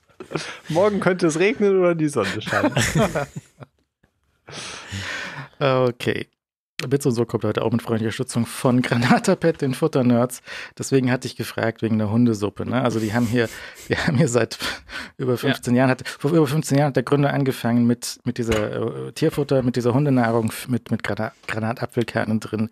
Kein Zucker, kein Getreide, keine künstlichen Farbaroma und Konservierungsstoffe. Die haben also äh, Trockenfutter, Nassfutter und Snacks für Hunde und Katzen. Und sie haben eben diese Suppen für Hunde und Katzen. Jetzt haben wir hier die, die, Hunde, die Hundesuppen, nämlich ähm, einmal hier zum Beispiel Truthahn mit Zucchini und Schwein mit Kräutern zum Beispiel. Wenn auch der Chatbot, der hatte ja Kartoffeln vorgeschlagen. Gibt es aber Gibt es hier Kartoffeln? Gibt es hier äh, Schinkenwürfel mit Kartoffeln? Die gibt's. Es, es gibt jetzt hier neu, neu, diese, diese Probierpackung hier mit sechs Dosen drin. Das könnt ihr euch mal anschauen. Auf die gibt es mit unserem Code 30% Rabatt. Geht ihr auf granatapet.de slash spitz und so. Aktueller Gutschein ist Bits und Suppe 2023. Das steht auch jeweils in unseren Shownotes mit drin. Und dann bekommt ihr eben auf äh, die Multipack von äh, den Hundesuppen und von der Katzensuppe äh, jeweils 30% Rabatt und auch sowieso ähm, versandkostenfrei. Guckt mal da rein, schaut euch das mal an, lasst mal euer Tierchen da probieren und ähm, dann können die Tiere ihren Flüssigkeitsbedarf äh, besser decken. Es schmeckt gut, äh, könnt ihr herausprobieren, welche Sorte von denen also es gibt diese Sorte und es gibt jene Sorte. Euer Hund muss entscheiden. Das ist eine persönliche ist Entscheidung von dem Hund. Ja. Äh, da sind äh, Granatapfelkerne drin, Grünlippmuscheln und das kann sich auch positiv auf die Gelenke auswirken. Also, ähm, testet mal die Multipacks. 30% Rabatt, Versandkosten sind dann gratis auf granatapet.de slash spitz und so und der Gutscheincode ist spitz und Suppe 2023. Und ähm, für die Menschen auch was, da gibt es noch Jobs im Süden von Bayern bei Granatapet im Grafikbereich oder IT. Guckt mal da auf die Seite in den Jobbereich. Herzlichen Dank an Granatapet für die Unterstützung. So, ähm, ja, Apple, äh, der Johnny ist ja raus. Also jetzt so richtig. Der kümmert sich jetzt um die roten Nasen. Ja. Der hat jetzt so eine Red Nose Day Nase designt. Die oh, sehr fantastisch. Basti hat sehr lange das geschlafen. einfach nicht mit. Wirklich nicht? Jetzt die Frage, wow. wenn ich sowas sage, glaubst du mir das? Also erstmal, ja, aber echt. Kümmern Sie erstmal um die roten Nasen. Ich habe jetzt auf irgendeinen dummen Witz gewartet. Oh, wahrscheinlich ist es irgendwie auch einer. Aber ähm, ich dachte nicht, nicht, dass es die Red Nose ist. Ich weiß nicht. Ich, die gehen davon aus, dass sie sich irgendwann hat zu betrinken, whatever. Ähm, eine Red Nose Day kennst du ja sicherlich. Kenne ich sicherlich. Und äh, da der Johnny mit seinem Team hat da die nächste große, große Nase entwickelt. Und äh, ernsthaft ganz faszinierend. Kannst irgendwie für zwei, zwei äh, Pfund in UK kannst du kaufen. Und es ist ein interessant, äh, also wenn du, wenn du von der Basis von so einem roten Schaumstoffnäschen ausgehst, ist das Design, was sie da mit der Packung und Wiederverwendbarkeit und so weiter entwickelt haben, ist schon ganz geil. Also ich, ich hätte es mir schon bestellt, wenn es nicht irgendwie, ähm, man kann es irgendwie nicht irgendwie in andere Ländern easy shippen und so weiter. Zu verpacken, kannst es mitnehmen und es ist irgendwie so eine Plastikkonstruktion, die so ausfaltest und dann kannst du die auf die Nase setzen und dann hast du Red Nose Days ja irgendwie spenden und, ähm, und für eine gute Sache und so weiter kannst du, kannst du da was machen. Äh, ist, ist ein interessantes Projekt, was er jetzt anstelle von einem neuen iPhone macht. Nicht wahr? Also das nächste VR-Headset. Nein, Johnny Ive Red Nose Day. Und hat auch irgendwie die Logo für, für die Queen gemacht. Also, die, Queen, die Queen nicht mehr, aber sehr ungünstiges Foto. Ähm, hohes Haus dort. Hm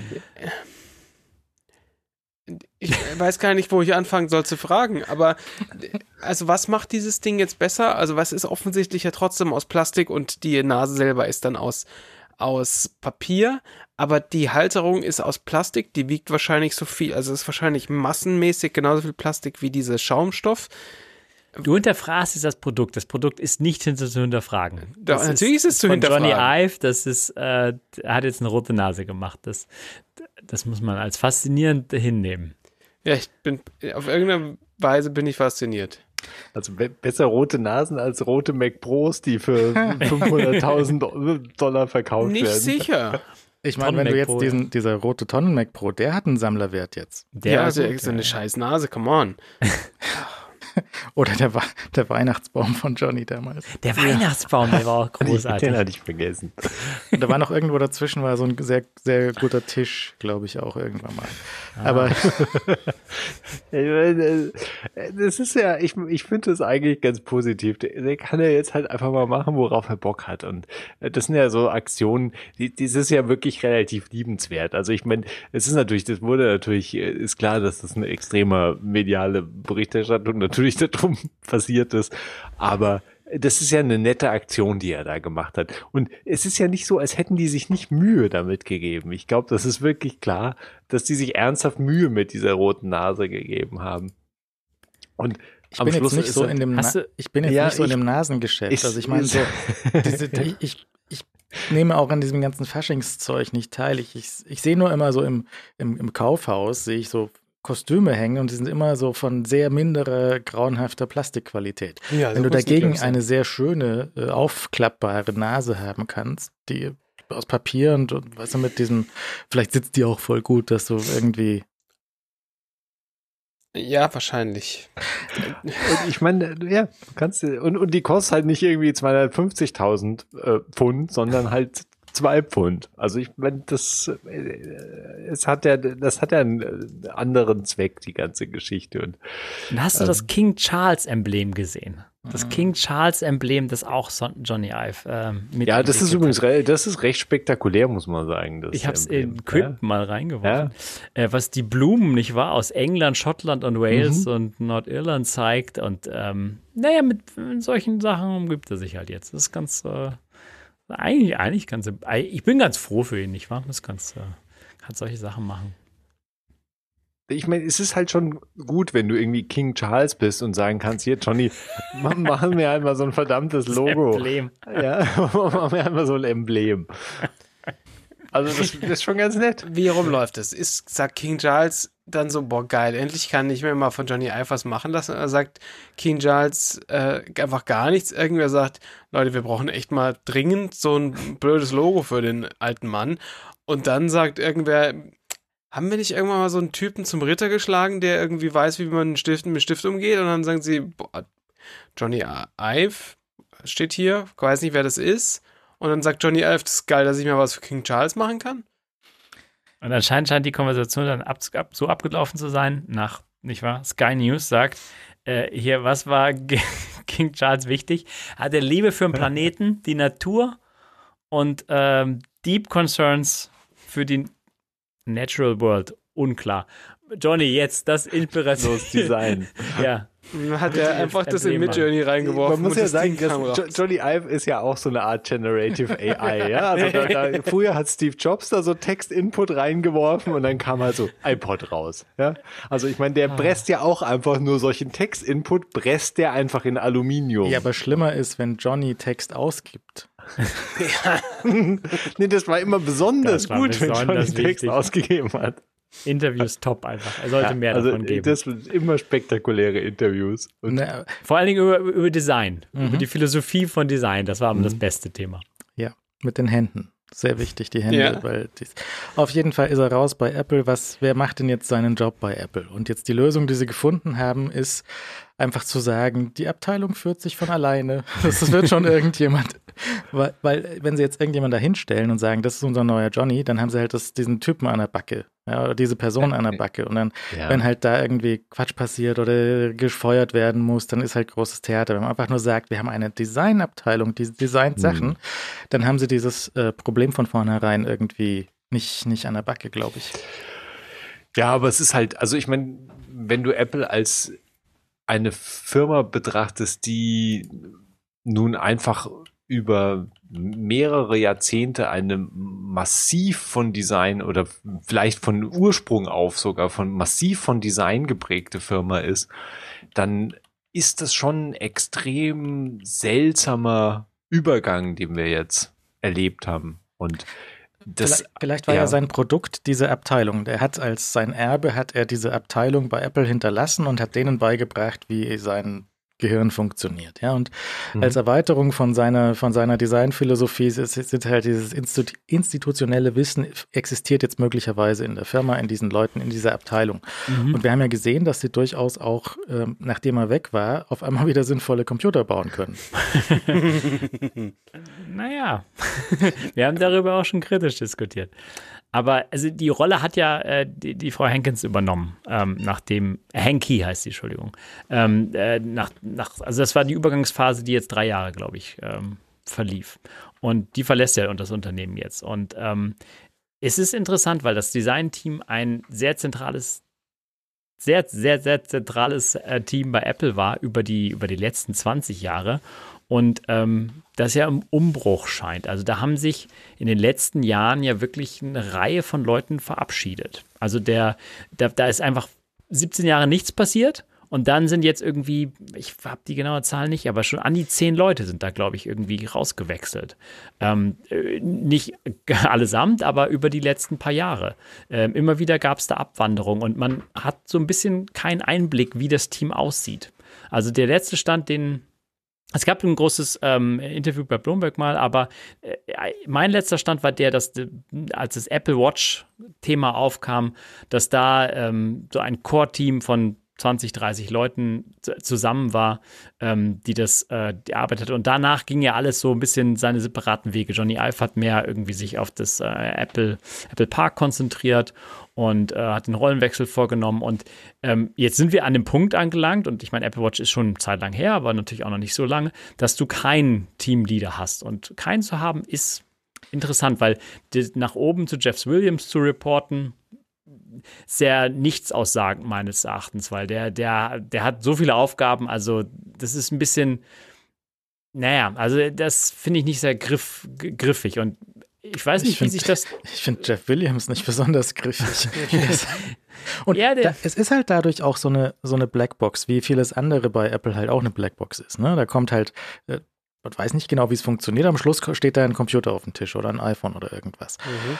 Ähm, und Sie, sie, sie, sie, schicken ja auch bei den, bei den Events und bei den Keynotes, schicken sie jetzt immer mehr und mehr Leute raus. Da ist jedes Mal irgendeine neue mhm. Person mhm. dabei, damit es auch irgendwie wurscht ist, wenn die gefeuert werden muss oder wenn die aufhört oder wenn nicht mehr, weshalb auch immer. Ja, selbst äh, so High-Profile-Leute wie der, wie der ähm, Johnny Sroji, da sind jetzt auch mal drei andere, die die Chips gezeigt haben oder einer zumindest. Auch bei den anderen Produkten sind halt schon immer irgendwelche Manager aus der Abteilung von dem Produkt dabei, aber ich glaube, ich habe jetzt schon fünf Leute gesehen, die irgendwie einen neuen Apple TV rausgetragen haben. Vielleicht ist es auch das Problem, wieso der Apple TV so aussieht. Apple TV ist, ist glaube ich, sehr egal, wer den rausträgt und wieder reinträgt. Aber ja, also klar, das ist, äh, das spiegelt sich natürlich auch in den, in den Keynote, spiegelt sich diese Geschichte natürlich auch wieder, dass das sich da alles ein bisschen auffächert und dass das nicht mehr halt so zentralisiert um einige wenige Personen gruppiert ist. Aber ich frage mich halt, wer ist halt am Schluss, wer ist denn die Person, die halt am Schluss die Designentscheidung trifft und die sagt ja oder nein zu irgendeinem bestimmten Design? Und, und wer, wer entscheidet das denn? Ja. Ist das, entscheidet das das Team gemeinschaftlich und geht, sagt dann zu, geht dann zusammen zu Jeff Williams und sagt, ey, hier, das ist, ich meine, beschäftigt sich dann Jeff Williams mit dem Orange vom Knopf von der Apple Watch ja, Ultra? Also sagt er dann, ey, ja, dieses International Emergency uh, Orange, das ist mir irgendwie nicht richtig. Wer, wer macht das denn? Ich meine, also, nee, dass das Tim Cook nicht macht, ist klar. Ja, also Jeff ja? Williams macht das auch nicht. Und Jeff oder? Williams wird das Ganz wahrscheinlich sicher. auch nicht machen. Das heißt, das ist, ist schon so eine Sache, das ist jetzt so ein, so ein Team ohne Diktatur. Also jetzt, wir hatten vorher einfach, nee, das hat ja was, Diktatur ist ja was Positives. Es gibt halt einen, der die Entscheidung fällen muss und dafür halt auch gerade stehen muss. Und du kannst auch zum Beispiel über, oder das haben wir auch immer gemacht, über die Johnny Ive-Jahre kannst du sagen, okay, ähm, egal wer das verbockt hat mit den, mit den MacBooks damals und so, es hängt halt an einer Person, die dafür gerade stehen muss, weil das ist, kommt aus seinem Team und ja. dann, egal wie involviert er war, du hast halt eine Person, die das abgesegnet hat. Und ähm, das hast du halt dann äh, jetzt nicht. Und, und das ist, ich weiß nicht, es ist, äh, es ist mutig. Also wir, hat kein, wir haben null Einblick. Vielleicht funktioniert das super gut, aber ähm, weiß nicht, wie groß das Team mittlerweile ist, aber wenn es immer noch so um die 20 Leute sind oder so, da eine gemeinsame oder da an, an, an da nicht an Ecken zu stoßen, wo einer die Entscheidung treffen muss und zu sagen muss, die, die Richtung gehen wir, ist ähm, interessant. Normalerweise ist ja so äh, das Stichwort Death, Death by Committee. Ne? Also bald so, zu viele Köche mhm. verderben mhm. den Brei und so weiter. Also wenn du halt so eine große Gruppenentscheidung hast für solche Sachen, dann geht es traditionell irgendwie meistens schief. Ähm, und dann ist auch irgendwie niemand schuld, das ist sowieso eine Gruppenarbeit an der Uni. So irgendwie alle fallen rum, einer macht die Arbeit, alle fallen durch. So, okay, wer ist schuld? Das ist keine Ahnung. Ähm, und die, äh, wenn du halt bei, bei Apple dir die Fails anschaust, also wer war denn schuld am Butterfly Keyboard? Wer hat das denn durchgepresst? Gab es da Stimmen, die gesagt haben, na ja, aber das ist schon sehr dünn, wenn da ein Keks reinfällt, dann ist das kaputt. Wer ist schuld an dem AirPower Debakel? Wer hat entschieden, dass man die AirPower ansagt und dann wieder still und heimlich äh, hinter den Schuppen bringt? Wer ist an diesem äh, HomePod-Geschichte, wer ist da schuld, dass die alle durchgebrannt sind? Ein Hörer hatte sich nochmal gemeldet, sehr großer HomePod-Fan, dem ist der erste irgendwie durchgebrannt, dann hat er alle großen HomePods verkauft und sich jetzt sieben HomePod Mini gekauft, zum Beispiel. Also es gibt Fans. Okay. Aber ist da, für, von, ist da der Kopf von irgendwem für das HomePod-Debakel gerollt? Weil es hat sich sehr schnell gezeigt, er verkauft sich sehr schlecht.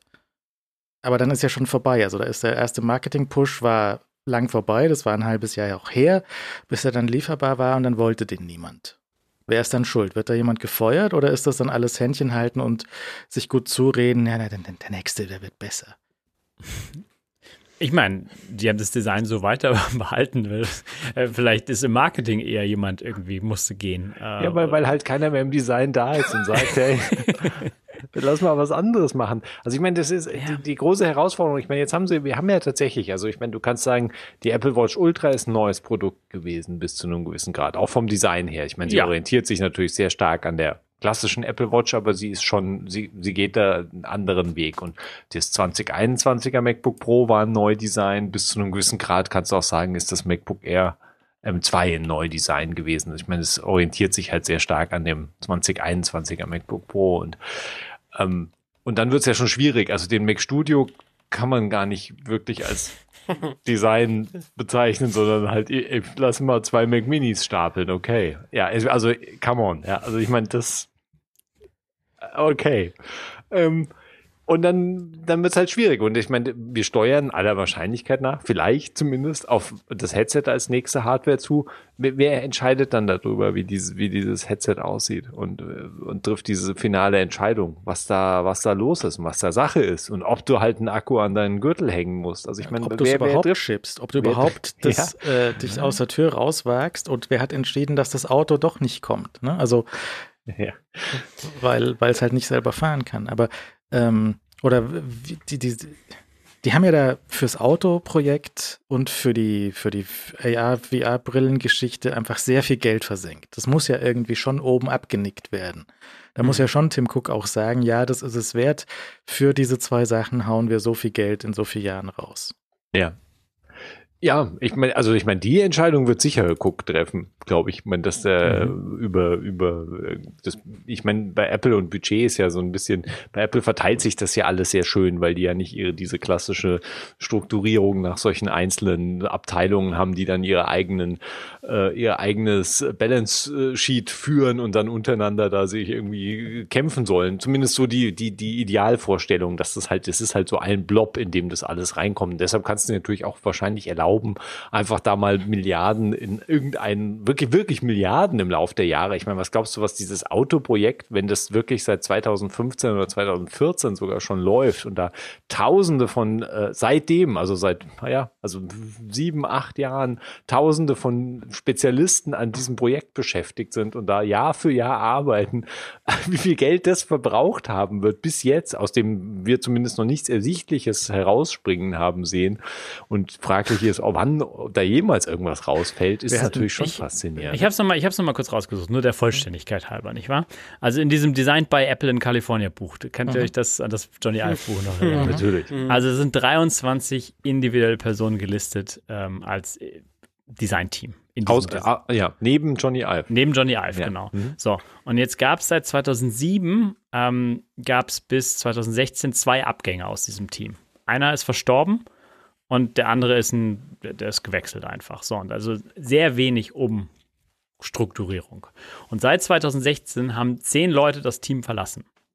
Ähm, also seit 2016 bis 2023 jetzt mit Hanky ähm, mhm. sind das zehn Leute, die das Team. Und zehn Leute in einem 23-Mann-Frau-Team, das ist schon viel. Und das war so ein, also diese Industrial Design Gruppe, die war halt so ein zentraler Baustein für Apple. Die haben einfach so eine Spezialrolle gehabt äh, in, in diesem ganzen Konstrukt. Das ist, das kann man, das kann man mal zu einem, das sollte man diskutieren. Also, weil das, weil das ist einfach eine wichtige Position, die dieses Team hatte in den ersten, in den letzten 20 Jahren für Apple, die einfach extrem ausschlaggebend war. Und die hat jetzt halt keine, keine Führungsperson. Die haben aber nach 2016 und nachdem Johnny so richtig weg war, einfach auch ein paar sehr schöne neue Sachen geliefert. Und wenn es nur die Schachtel ist vom Studio-Display.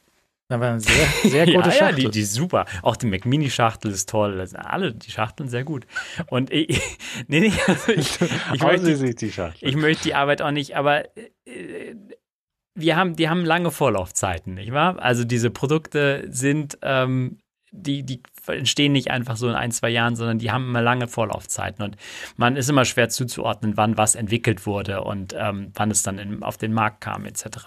Aber du kann man, man kann sich durchaus äh, einfach Gedanken machen, wie das halt für die nächsten zehn Jahre bis 2030 einfach aussieht, was da äh, kommen soll und ähm, wer das macht und wie dieses äh, Standing von diesem Team innerhalb von Apple ist, weil ähm, ich meine, man macht sich halt manchmal Sorgen, dass Apple zum Beispiel zu viel aufs Geld schaut. Ähm, Adapter waren mal ein großes Thema. Ich weiß nicht, ob das jetzt noch zur Diskussion steht, aber das Adapter-Thema, gerade bei dem Umschwung, äh, Umstieg auf USB-C only, war das ein Riesenthema.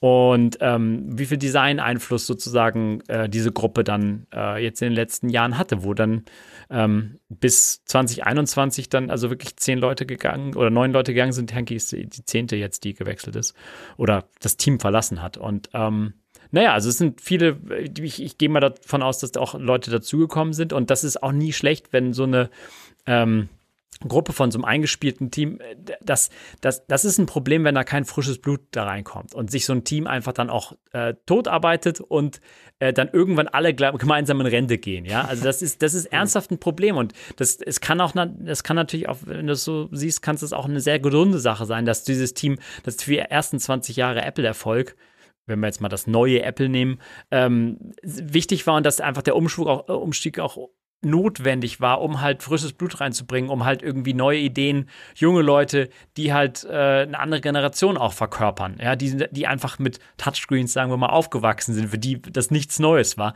wenn die jetzt in diesem Team arbeiten. Äh, vielleicht ist man ja bereit, weil die Sachen von Apple so ein bisschen netter aussehen, weil die Materialien ein bisschen netter sind, da auch das bisschen mehr Geld reinzustecken. Dann muss halt auch der ganze Rest vom Betriebssystem und von den Services da mitspielen und irgendwie ähm, das, also das nicht, nicht äh, irgendwie verderben. Ja, also ich meine, es hilft ja alles nichts, wenn das MacBook sehr schön ist, aber die Tastatur geht nicht. Oder so. Mhm. Ja, aber wenn halt das macOS nur crasht und halt Blödsinn baut und dich mit Warndialogen vollballert, so das Übliche. Andererseits, es gibt auch Firmen, die sind sehr gut im Geschäft, die haben halt kein Design-Team. Ja, also so Dell zum Beispiel. Ja, also Weil Holger hat mich darauf hingewiesen, dass äh, Alex vor fünf Jahren gefragt hat, äh, als wir so in einem, in einem, Tief waren mit dem Mac. Da habe ich gesagt, dann kaufe ich mir halt einen Dell. Was soll's? Wenn es keinen Mac mehr gibt, kaufe ich mir halt einen Dell. Dann sagt Alex vor fünf Jahren, ob es 2023 Dell noch gibt. und ja, äh. Dell gibt's und Dell geht's mit mittelgut. Ja. Ich habe mir noch immer nachgedacht, 2023 ist noch nicht rum.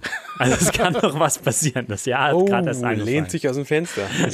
Also, tiefer eingegraben. Die haben auch direkt erstmal Leute rausgeworfen. Das kann ja nur gut sein. Ja. Also, nee, keine Ahnung. Also es, wenn halt Apple so, wenn bei Apple so alles äh, super rund läuft, dann kommt halt so was Tolles raus wie die AirPods. Die sind eigentlich komplett überflüssig, weil das mit dem Kabel hat auch funktioniert, aber sie funktionieren halt so gut und sind diese kleine Pille und sie, sie stecken einfach unsichtbar in deinen Ohren und sie funktionieren. Das ist einfach sehr viele Leute sagen so, das AirPods sind einfach das per perfekte Ding. Ja, also mein Lieblingsprodukt äh, irgendwie, weil die sind immer dabei und funkt, also es ist halt der, der, der Pain von, von äh, traditionellen Bluetooth-Kopfhörern ist halt weg und es funktioniert und sie sind, weißt du, und sie, das Case funktioniert und das ist alles äh, ja. ähm, gut. Ja, ja, also ich, ja, ich, ich hoffe, dass wir noch viele weitere Beispiele in Zukunft auch sehen äh, werden von auch Design, was entsprechend halt aus Apple rausfällt und was halt interessant ist und was nicht jetzt einfach eine Fortführung oder auch eine Korrektur von Fehlern der letzten Jahre ist, weil ich glaube auch, äh, dass das Alf am Ende offensichtlich vielleicht irgendwie äh, auf manche Sachen keinen Bock mehr hatte oder halt auch an Sachen festgehalten hat, die in eine falsche Richtung geführt hat. Und um einfach der Einfachheit halber halt diese Geschichten ihm zuzuschreiben, was dahingestellt sein mag, ja, wie die Butterfly-Tastatur, ob das wirklich, ob das wirklich seine Entscheidung am Schluss war oder ob das einfach ich meine, das ganze Team hat ja darauf hingearbeitet, auf dieses Ideal, dass die Geräte halt immer dünner und immer leichter und immer äh, feiner werden und natürlich auch immer irgendwie harmonischer und alle Schnittstellen auf beiden Seiten gleich und auf keinen Fall die Tastatur unterbrechen und auf keinen Fall irgendwie auf der einen Seite andere Tasten als auf der anderen Seite und es muss halt alles, musste halt alles stimmen und am Schluss hast du, hattest du halt plötzlich ein Produkt, was halt einfach wirklich objektiv schlechter war als vorher und äh, da sehen wir ja diese Kurskorrektur, die waren ja eine positive Kurskorrektur mit den 2021er MacBook Pros, war ja unterm Strich eine extrem positive Korrektur und äh, Trotzdem haben wir halt jetzt einen Punkt, äh, ganz abgesehen davon, dass wir nicht wissen, was jetzt mit dem Designteam in, intern vorgeht. Und ich glaube auch, dass da wahrscheinlich sinnvoll ist, an einem gewissen Punkt natürlich, wenn du da mal äh, frische Leute reinbekommst und frischen Wind hoffentlich auch reinbekommst, dass das eigentlich positiv ist. Aber komisch ist es halt, wenn das Designteam nicht mehr an der obersten am, am obersten Knoten sozusagen von Apple gespiegelt wird und es halt niemanden gibt, also noch nicht mal im Ansatz, der halt, ich meine, auch Henke war ja, äh, war ja, die war ja öffentlich praktisch nicht sichtbar Korrekt, als ja. Person. Ja. Von, von ihr gibt's irgendwie ein Foto in einem Magazin, ja. Also äh, das ist jetzt, die Leute jetzt auch bei Bloomberg, äh, German hat ja irgendwie geschrieben, so, ja, warum habt ihr kein Foto von der äh, benutzt? Ja, wir hatten kein, Bloomberg hatte halt, es gab auch, es gibt von keinem Getty und keiner Mediaagentur, niemand hat ein Foto von der Frau. Von der existiert halt ein Foto von diesem diesem, also Apple stellt keins bereit und äh, die, die hatte, die gab es sozusagen, die Person gab es öffentlich nicht. Die hatte keine öffentliche Persona, wie halt, ich meine, Ive war ja öffentlich durchaus extrem präsent. Der war war natürlich auf den Keynotes praktisch nie selbst, aber immer gab es natürlich seine Videos und er hat immer erzählt und hat über den Designprozess erzählt und es gab Interviews mit ihm und er ist schon öffentlich in Erscheinung getreten. Ähm, und jetzt, jetzt ist halt einfach niemand mehr da und es ist halt die Frage, wer ist halt, wer ist halt der, der das auf der obersten Ebene bei Apple, ja, wer, wer sitzt da halt montags im Montagsmeeting mit, mit Cook und, und, und Jeff Williams und so weiter und wer sagt halt hier Design, ja, hier ja, genau. Design-Team. Wer, ja, wer ist es? Ja, da, da, ist halt einfach, ist keiner dafür da. Du musst es halt also, repräsentieren, dann, das Team. Ja, und dann hast du halt einfach nur, dann hast du halt, äh, hier, lass mal Excel-Charts machen. Lass mal, äh, das ist die Gefahr. Geld hin und her schieben, lass ja. mal Services machen. Also, ja, ja, aber die, die, sitzen halt alle oben ja mit drin. Ja, also ich meine, ne, die, die, die, klassischen Dinger sind da ja alle vorhanden, aber Design ist plötzlich ist einfach weg. Das ist ein sehr seltsames, sehr seltsamer Zustand, zumindest in der, die, die, zumindest in den letzten 20, 30 Jahren von Apple, seit halt Jobs Rückkehr.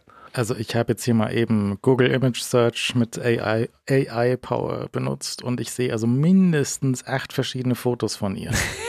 oh. Ich weiß nicht, ob es dafür Nutzungsrechte gibt oder so, aber es gibt noch mehr als dieses eine Foto, wo Immerhin. sie was Rotes anhat. Es gibt noch was, wo ja, sie was Gelbes an. Sehr gut. Weil der Punkt steht, also das war einfach äh, niemand, der, weißt du, Tim Cook nach so einer Keynote einfach erklärt hat, was sie da gerade vorgestellt haben. Mhm. So wie ein Johnny Ive, der von hinten kam und dann gesagt hat, Johnny, äh, Tim, hier, das, das, haben wir so gemacht, die Löcher. Und, ja. Ah, sehr gut. Das ist übrigens unser neues iPhone, Tim. Sieht gut aus. Mhm. Naja, iPhones bei den iPhones ist ja auch die Frage, wie sieht das Lineup nächstes, also dieses Jahr aus? Wir haben jetzt schon nächstes Jahr, also dieses Jahr ist ja schon das nächste Jahr.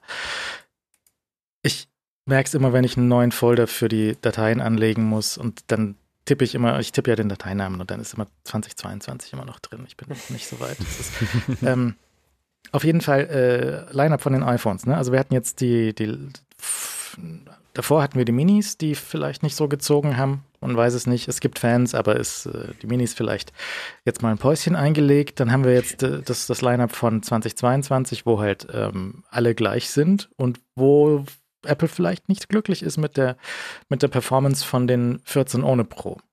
Wie ja. sieht das jetzt 23 aus beim iPhone 15? Gibt es da eine, eine neue Variante von dem, welche vier oder fünf Geräte gibt es da? Ja, das ist halt die spannende Frage, ist ja erstmal, ob die, die Strategie auf vier Geräte zu gehen und auf diese, also ich meine, die, die Basismodell und Pro-Modell-Unterteilung ist, glaube ich, eine auf der Hand liegende und sehr sinnvolle. Aber das, das zwei Basismodelle und dann, ich meine, die Pro-Modelle waren immer relativ einfach von der Unterscheidung her, weil du einfach ein großes und ein kleines hast. Aber bei den Basismodellen hat das ja offensichtlich nicht richtig funktioniert, das Konzept. Also ich meine, das Mini persönlich würde ich sagen ein Hit, aber offensichtlich kein Hit. Ähm, und beim Plus-Modell nach allen Berichten zufolge auch äh, praktisch kannst du es unter den Tisch fallen lassen, was die Verkaufszahlen angehen in Apples Maßstaben. Und das heißt, du hast dieses komische in vier Modelle zer, zerfächerte Line-up, was vielleicht nicht so super sinnvoll ist. Also ich, die Frage ist halt, würde es nicht reichen, halt ein Basismodell zu nehmen und dann hast du halt zwei Pro-Modelle oben drüber, halt ein klein, also ein normal oder sagen wir ein riesiges und ein noch riesigeres Pro-Modell und dann halt, und das ist ja jetzt einfach bis jetzt einfach nur aus dünner Luft gegraben, einfach mal zu sagen, ja, okay, und dann setzt du halt noch ein Ultramodell oben drüber. Und aus dünner Luft gegraben? Ja, aus dünner Luft gegraben. Okay, wollte exakt, nur sicher gehen. Exakt. Ja, gut, danke. Ähm, das ist nämlich wirklich aus dünner Luft gegraben. ja. Manchmal höre ich hinterher so eine Sendung nochmal an und könnte mich selber beißen, weil Leo solche Sachen sagt, wie letztes Mal zum Beispiel, das MacBook Air hängt einfach so in der Luft. Und ich habe nichts gesagt dazu. das hängt halt auch einfach so in der Luft. Ja, obviously. Sehr gut. Ja. ja. Und dann kam halt einfach, auf jeden Fall ist dann einfach äh, dieses, diese, diese Idee, was ja auch gar keine neue Idee ist, weil das, Samsung macht es ja praktisch beim Galaxy schon. Also einfach halt ein Ultramodell oben drauf zu setzen. Bei der Apple Watch haben wir es ja gesehen, dass das Ultramodell natürlich auch oben drauf gesetzt ist, aber die Ultra äh, ist ja ein ganz, sie geht ja in eine ganz andere Richtung. Und das Interessante ist ja, sich zu überlegen, wo könnte denn das iPhone in diese andere Richtung gehen? Also das, das iPhone, das kann ja, bei der Apple Watch hast, hattest du halt wirklich eine, hast du, konntest du tatsächlich äh, in den anderen, in ein anderes Segment, anderes Marktsegment reingehen. Und beim iPhone kannst du halt was teureres oben drüber knallen. Ja, du kannst halt ein interessante Nummer teureres Material oder kannst halt Titan benutzen oder was auch immer du als, als, als irgendwie Keramik oder irgendein Material, was halt irgendwie am Schluss mehr kostet und halt edler aussieht im, im Idealfall. Es gab ja jetzt auch dieses sehr schöne, äh, absolut keinen Sinn ergebende. Aber sehr schön. Ähm, äh, aber es ergab halt überhaupt keinen Sinn. Aber, aber halt praktisch schön. einfach das Apple Watch Ultra Design halt aufs iPhone gepresst und es sah halt ernsthaft gut aus. ich war auch, war erstaunt, weil ich fand, muss Augen verdreht, ja, ja. iPhone Ultra und das, es sah wirklich gut aus. Mhm. Aber ist natürlich totaler Quatsch gewesen. Jetzt hat er halt den, den verdammten Seitentaste, die überhaupt keinen Sinn beim iPhone an der Stelle gebracht. Doch, naja, doch, naja. Die, die, wäre was, die wäre ernsthaft ein Alleinstellungsmerkmal. Ich meine, bei, bei der Watch haben sie es ja wirklich durchgebracht mit der Extra-Taste und jetzt schreien alle, das hätten ja. wir auch gerne auf der normalen Uhr. Klar. Eine ne, ne Fototaste und Basti, ne? Oh, Android-Lager. Äh, eine, eine dedizierte ja. Kamerataste wäre ja. halt irgendwie das. Ja, definitiv. Wäre halt ernsthaft. Eine, eine, und eine farbige noch dazu. Ich meine, das ist bei Apple in unvorstellbar. Emergency Orange. Sie könnten natürlich auch in, in Richtung gehen, in eine Richtung gehen, dass das halt so eine richtige Kamera ist. Ja, also weißt du, dass du gleich mhm. so ein Stativgewinde unten drin hast zum Beispiel. Oder halt, ja, dass sie dir noch einen Cage verkaufen für dein Gimbal und alles. Also es, es gibt schon Möglichkeiten, aber ich weiß halt nicht, wie sie.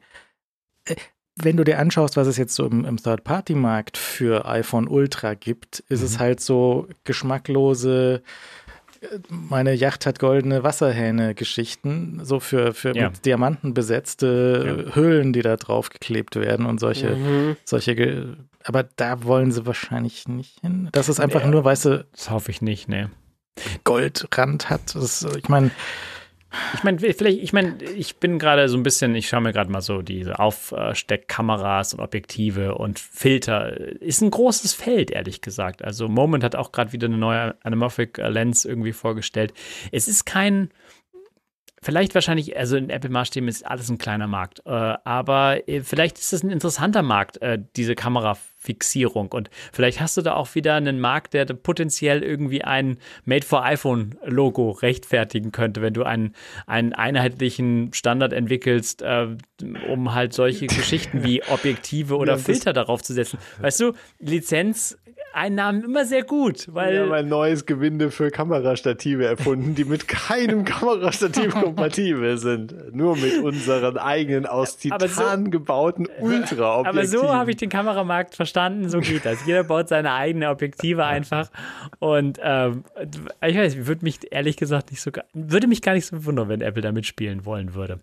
Ähm, es scheint noch sehr unvorstellbar jedenfalls. Aber ja, aber Ultramodell drüber zu setzen. Ich meine, du hast es nicht erwähnt, aber die lag es wahrscheinlich auf der Zunge. Tim Cook hat in den Quartalszahlen äh, durchaus ähm, erwähnt, dass Leute bereit sind, sehr lang sich zu strecken, um das neueste, beste iPhone-Modell zu kaufen. Und Ja. ist da viel Ja. Spielraum. Ja, ja, das ist Scheinbar. natürlich lustig, das als Ausgangspunkt dazu zu übernehmen, von dieser Überlegung, dass natürlich wahrscheinlich genug Markt dafür da ist, einfach noch ein Gerät oben drüber zu knallen über das Pro Max. Ähm, wenn du das halt, ich, es ist halt, bei der Apple Watch hat sich halt einfach angeboten, weil du halt in einen anderen Bereich gehen konntest und du halt an- eine andere Uhr praktisch schaffen konntest. Nicht nur vom Design und vom Material her, sondern halt äh, von, auch vom Anwendungszweck. Ob du das dann am Schluss die wirklich benutzt, um da irgendwo halt äh, durch den Wald zu rennen oder nicht, ist dann eigentlich auch wurscht. Ich meine, die hat ja genug Normalvorteile auch. Und natürlich kannst du sagen, beim, beim iPhone könntest du viele Elemente davon ja auch übernehmen. Kannst halt ein Modell dran setzen, was halt auch dann noch eine längere Akkulaufzeit im Idealfall halt und halt noch speziellere Kamerafunktionen und alle Sachen, die halt irgendwie noch eins oben draufsetzen. Also ich meine, am Schluss wird es natürlich mit der Größe wird's schon komisch, weil die Überlegung zum Beispiel über das Pro Max von der Größe auch noch hinauszugehen, also für mich ist es schwer nachvollziehbar. Mhm. Also Oder ich verstehe ja, ja, also, ich Also- komme ja mit dem Pro Max schon nicht hinterher, wie man sich das ernsthaft in seinen Alltag integrieren kann, weil ich schon, ich komme schon mit dem Pro halt nicht klar. Also es ist, äh, aber das ist mein persönliches Problem wahrscheinlich, weil offensichtlich haben Leute dieses Problem nicht. Also Meinetwegen könnte es auch noch ein Tick größer sein. Aha. Also nicht mehr viel. Aha. Und ich weiß auch nicht, wie das irgendwie, weiß, das, das spielt ja auch dann mit rein, wenn wir irgendwann das Foldable bekommen. Ne? Also Mhm. wir haben ja letztes Mal diskutiert mit Foldable, Mhm. ob wir da auf der iPad-Größe starten und dann doppelte iPad-Größe oder ob, wie bei den anderen Telefonherstellern, ob man da halt bei der kleinen ähm, Telefongröße anfängt und dann halt auf die Größe eines iPad Mini irgendwie auffalten kann oder so. Aber ich glaube, das ist auch noch eine Weile hin, bis da, bis wir da was in, im, im iPhone sehen. Und ähm, ich denke aber schon, also die werden das auch wissen, dass äh, da, da gibt es genug Leute, die, ähm, die halt die goldenen Wasserhähne haben und dann einfach Mhm. so das, das Geld irgendwelchem Quatsch hinterherwerfen. Wenn es halt noch sinnvoll wäre, wenn das, aber mir fällt nichts außer Kamera ein, wo sie irgendwie ein Ultra beim iPhone machen könnten, weil alles andere ist ja irgendwie wurscht. Das hat keinen schnelleren Funk, deswegen das Display Ja. kann nicht sehr viel toller werden. Erstmal so. Ja. Also ich meine, also Materialien darfst du nicht unterschätzen. Also ich glaube schon, dass Leute gewillt sind, für Materialien mehr zu bezahlen. Also das mag man auch äh, Naja, persönlich Gold anders. halt. Ja, ja, Gold Nee. mu- muss Äh, jetzt gar nicht unbedingt super sein, aber rugged. ich, ich meine, das kann man ja auch persönlich dann selbst äh, bewerten, wie man will und da sein eigenes Fazit draus ziehen, ob einen das dann reizt, das zu kaufen oder nicht. Aber ich denke, Material ist sicher ein Element und es muss ja jetzt nicht irgendwie Gold sein mit irgendwelchen albernen Diamanteinsätzen oder so. Diese irren Umbauten von iPhones haben wir ja auch immer gesehen, wo irgendjemand dann halt irgendeine Goldhülle mit, mit, mit Swarovski-Kristallen angeboten hat für 5000 Euro. Also, ja, meine, den ganzen Quatschzeug gibt's ja sowieso, aber die Frage ist halt, was, was sie da machen. Und ich meine, Titan oder jetzt irgendwas oder Keramik, was bei der Apple Watch ja eine Zeit lang war, das sind natürlich einfach interessante Sachen oder interessante Materialien, die, für die du halt unterm Strich natürlich auch einfach Geld, mehr Geld nehmen äh, musst. Und die weiße Apple Watch zum Beispiel, die sah ja nun wirklich recht spektakulär aus. Ich hätte, wäre zum Beispiel im Leben nie drauf gekommen, für die das Geld auszugeben, aber ich kann verstehen, dass Leute das, dass das gereizt hat und das sich gekauft haben. Es ist mir irgendwie nachvollziehbar unterm Strich. Also, und das wird sich beim iPhone schon auch anbieten, natürlich auch zu sagen, ja, lass uns halt eine Stufe dr- drüber gehen. Und wenn du dir halt, ich meine, äh, auf der anderen Seite musst du natürlich überlegen, wenn du dir jetzt halt die, die Vollausbaustufe anschaust, bist du ja mit dem Pro Max, bist du ja schon jenseits der 2000 Euro Grenze, also mit, mit Spei was Speicherplatz angeht Mhm. und so weiter. Wenn du halt alles nach, alles nach oben schraubst, was halt an Speicherplatz möglich ist. Ich weiß gar nicht, wo das Spitzmodell gerade liegt, 2.2 oder so, keine Ahnung. Du kriegst gerade aus dem Kopf auch nicht zusammen.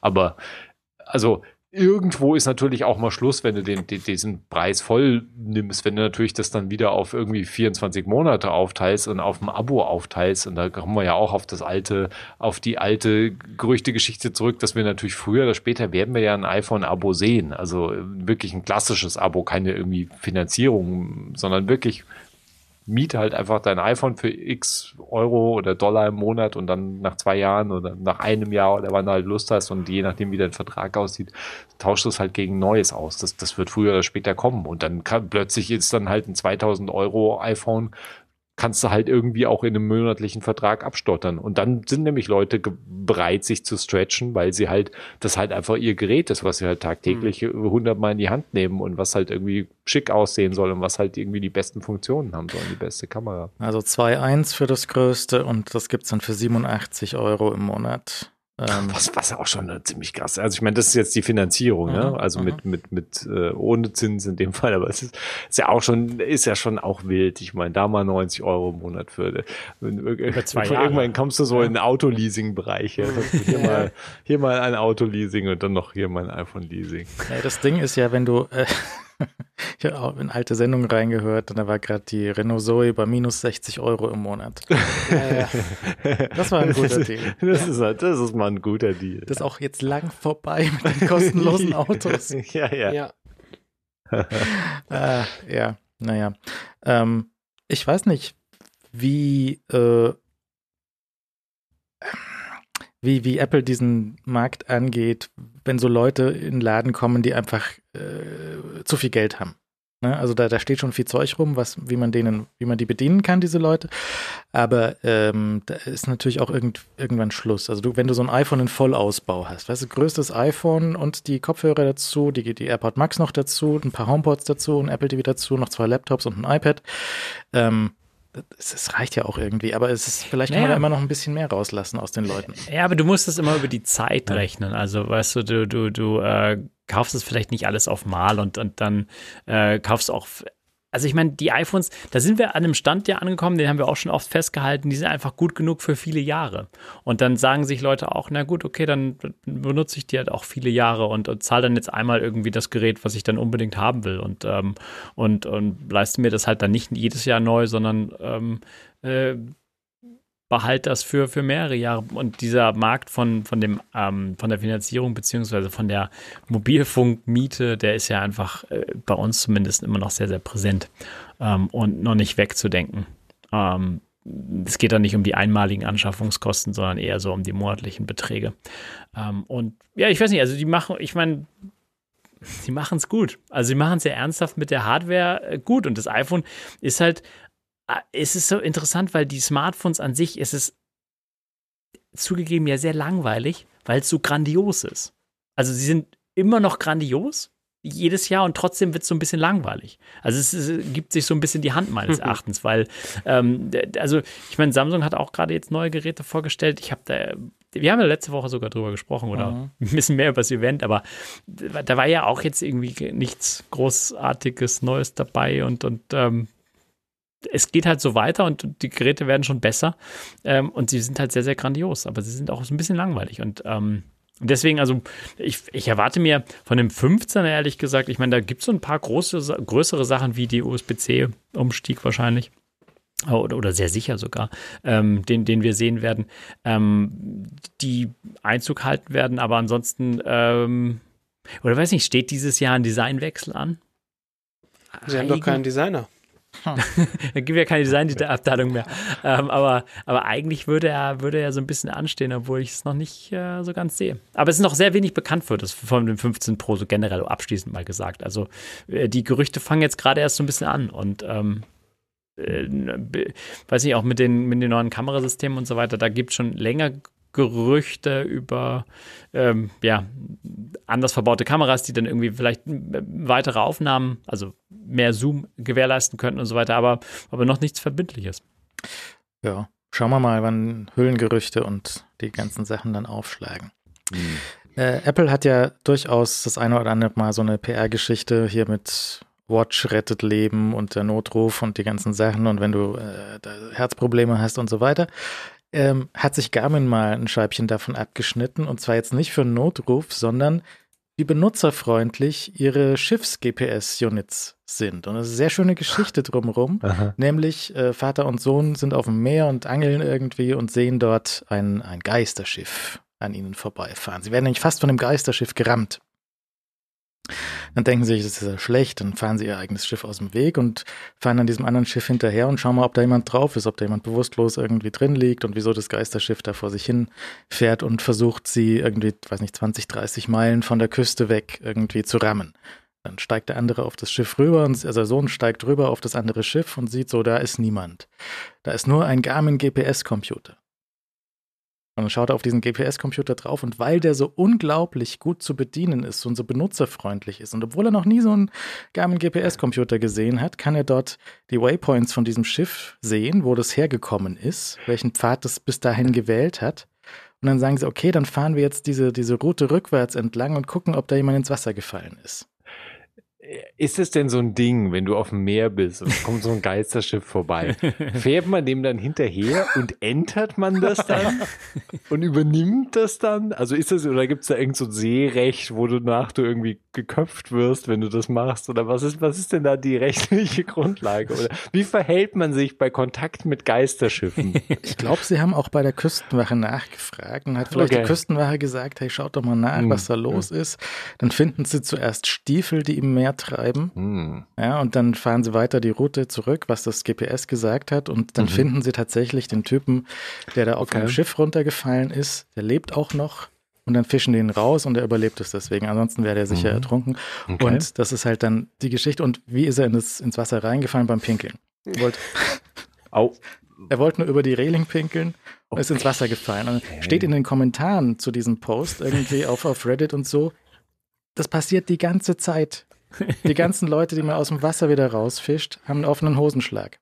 Aber, aber, okay. Weil, weißt du, bist du auf dem Schiff, es wackelt ein bisschen und dann bist du weg. Und du hast ja Aber- auch irgendwie ein, zwei Hände voll und das ist dann einfach.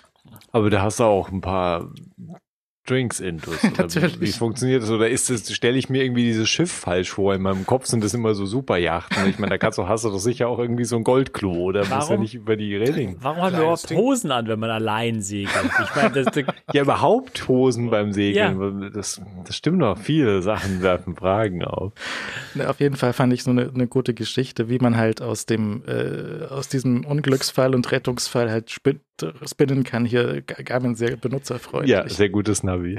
Die eigentliche Tagline sollte doch eigentlich sein, wenn du auf hoher See äh, strollen musst, dann bleib bitte einfach stehen.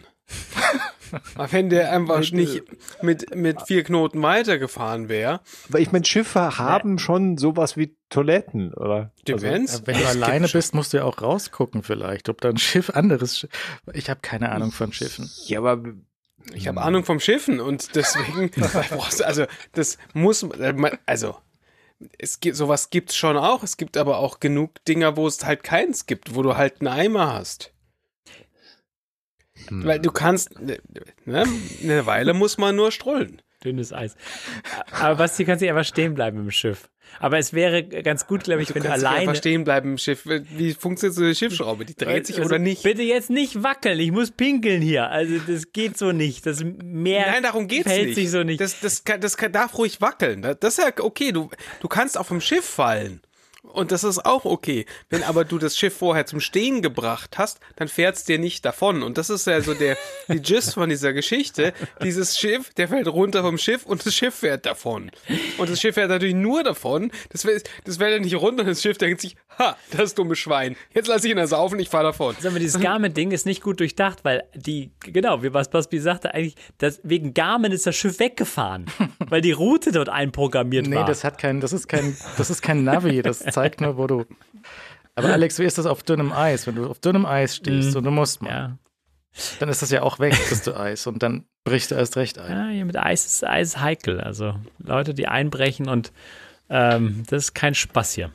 Das, Nee. äh, das wissen wir gar Also ich meine, ich bin nicht aufgewachsen mit Eisflächen, äh, weißt du, die mich umgeben. Und aber hier gibt es sehr viele Eisflächen und Eis ist ein sehr heikles Thema. Deswegen hat doch, ich hab- finde, hat nicht nur irgendwie 30 Begriffe für Schnee, sondern auch, glaube ich, irgendwie 16 für Eis oder so. Und, und wie, jemand mir letztens erzählt hat hier irgendwie, es gibt zwölf Begriffe für kleines Steine.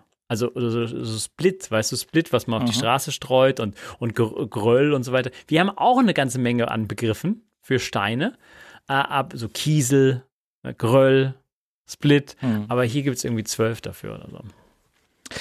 Gut, dass wir das geklärt haben. Ich, ich link mal diese Pressemitteilung und das ist, äh, ist ganz, äh, ganz, ich fand es interessant, dass sie das äh, so, so äh, gedreht haben, diesen, diesen Artikel Hm. irgendwie. Alex wäre völlig überrascht über die Vielzahl der verschiedenen Namen für verschiedene Größen von kleinen Steinchen, Ja. wenn er mal in so einen Steinbruch fahren würde. wahrscheinlich.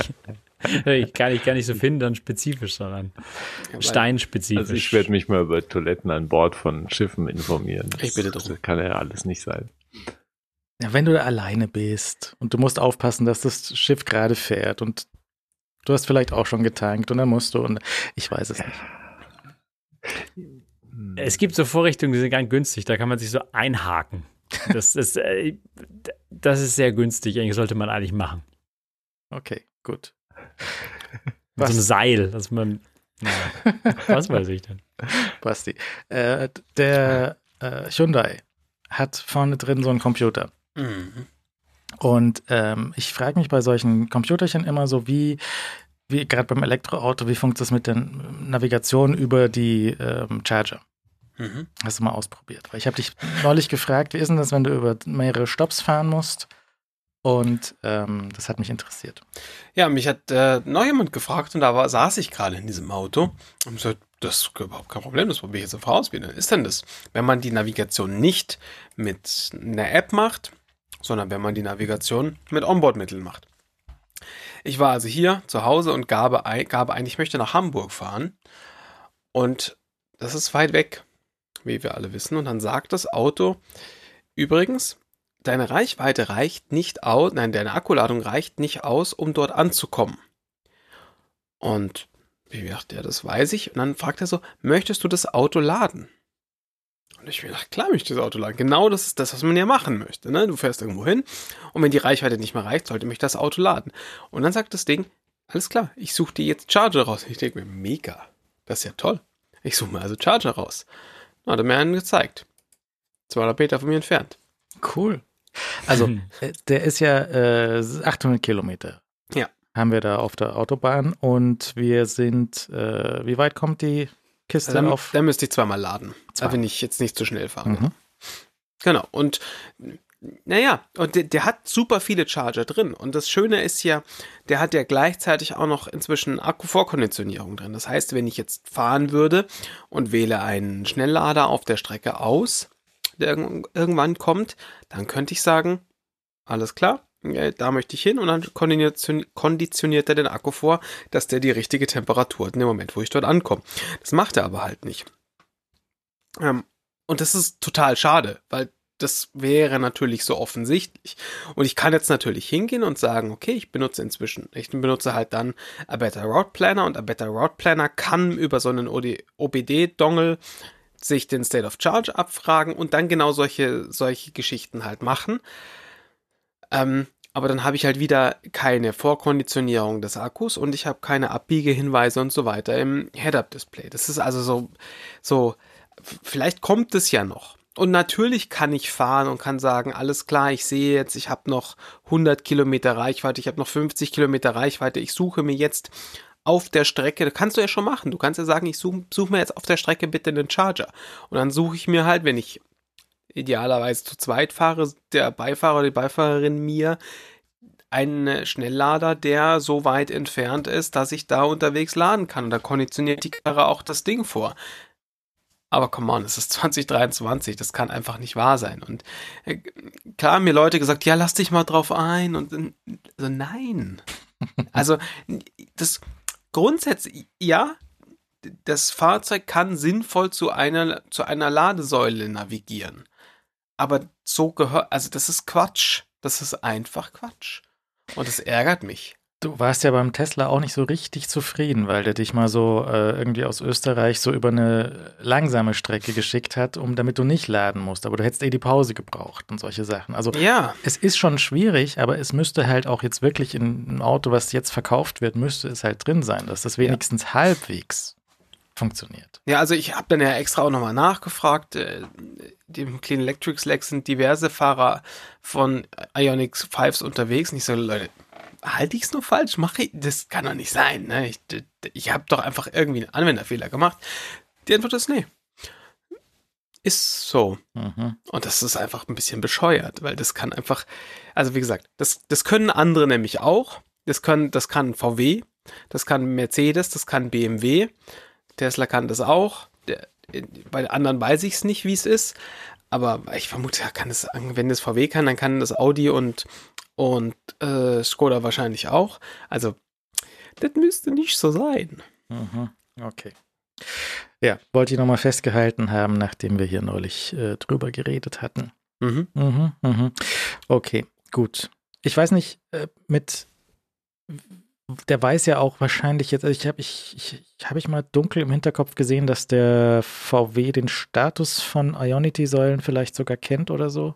Kann das, das sein inzwischen? Könnte sein. Also es, es gibt ja auf jeden Fall auch genug Third-Party-Apps, die sowas dann abfragen, wie da der Status gerade ist und wie ausgelegt, aus Gelastet. Aus, ausgelastet, Dankeschön, so eine Säule gerade ist. Von daher könnte ich mir schon vorstellen, dass, also gerade VW, die ja da irgendwie, irgendwie einen Fuß drin haben, glaube ich. Mhm. Könnte ich mir schon vorstellen, dass die das könnten.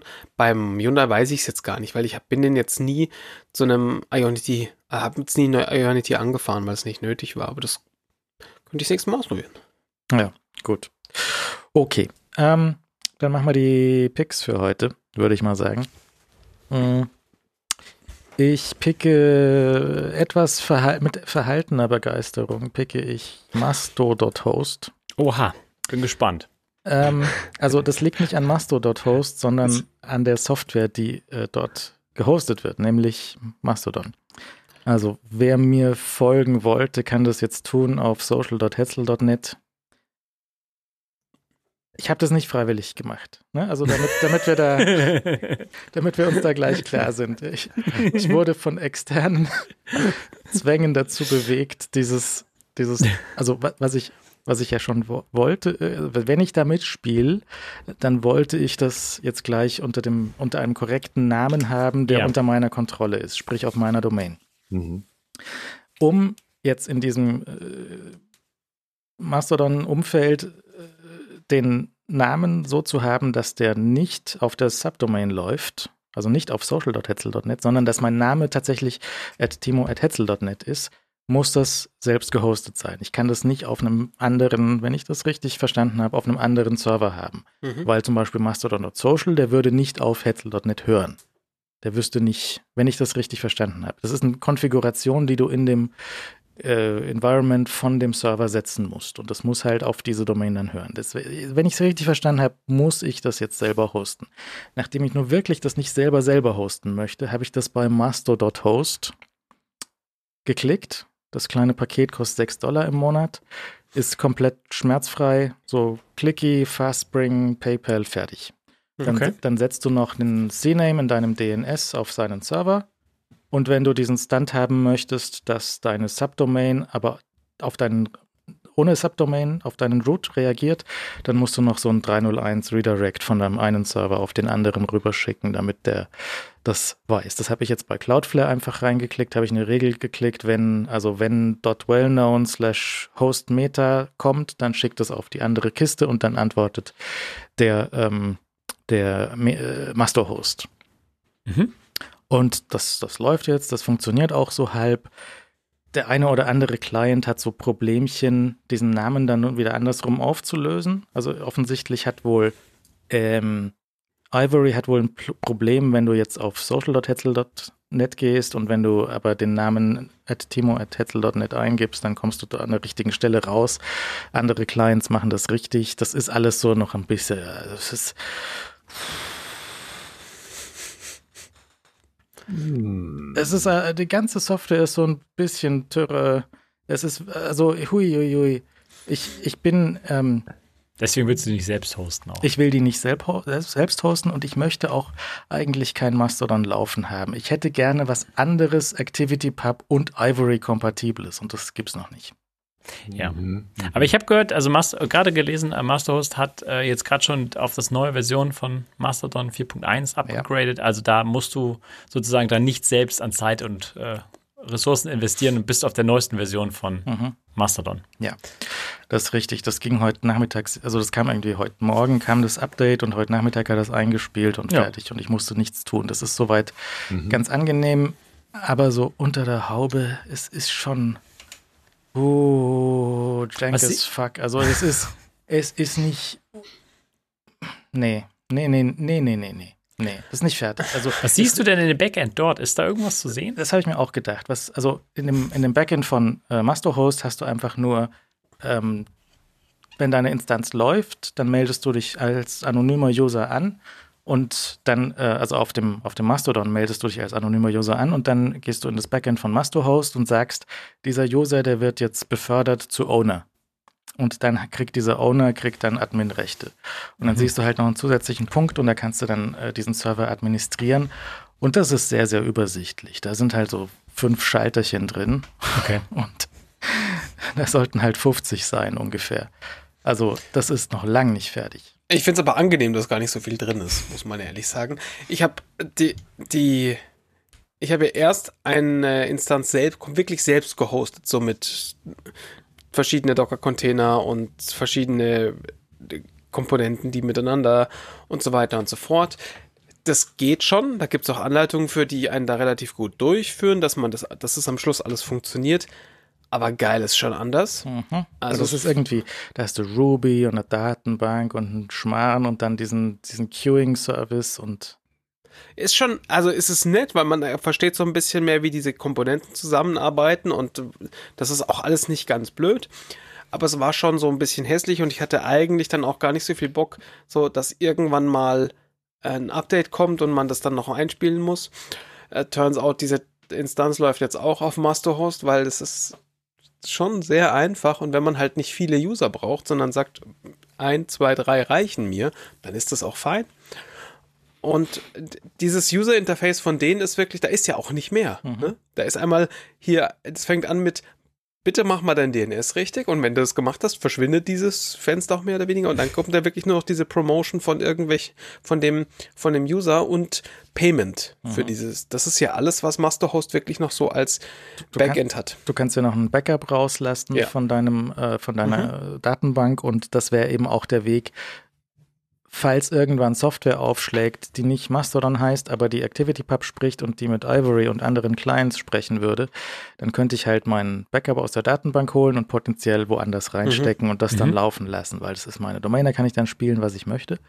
Und es gibt so ein, zwei Projekte, die so in eine Richtung gehen könnten irgendwann, aber die sind einfach noch nicht fertig. Die sind noch nicht mal in einer Beta, die arbeiten noch auf ihre Alpha hin zum Beispiel. Und ähm, ich hätte gern viel mehr Optionen, um dieses ganze Gerümpel von dieser Software abzuschalten. Also das ist, es ist wirklich, es, ist, es, es macht auch alles keinen Sinn. Es macht, also in, in, ich habe zum Beispiel hier, diese, man kann ja seine Federated Timeline, könnte man dort anzeigen. Ich verstehe nicht, was da für Rotz landet. Ja, also ich, ich sehe, ich habe die jetzt abgeschaltet, die sehe nur ich. ist auch besser so. Weil da mhm. Das sind schon so Accounts, die so aus dem Umfeld irgendwie kommen, aber es ist mir völlig nicht klar, was da für Posts reingeschaufelt werden. Auch so uralter Shit von 2018 taucht da jetzt auf. Mhm. Es, es ist sehr undurchsichtig, was da passiert. Und ähm, ich bin mit dieser Software, mit diesem Webinterface, mit dem Backend, es ist, ist ich, ah, jetzt habe ich es wenigstens hell gedreht auf meiner eigenen Das Instanz. ist sehr wichtig, ja. Aber sonst kann man da, es ist also nichts, nichts Schönes dran. Und bevor du jetzt E-Mails bekommst mhm. oder Leute uns schreiben, ähm, weil ich hatte das ein paar Mal diskutiert, auch an anderen Stellen.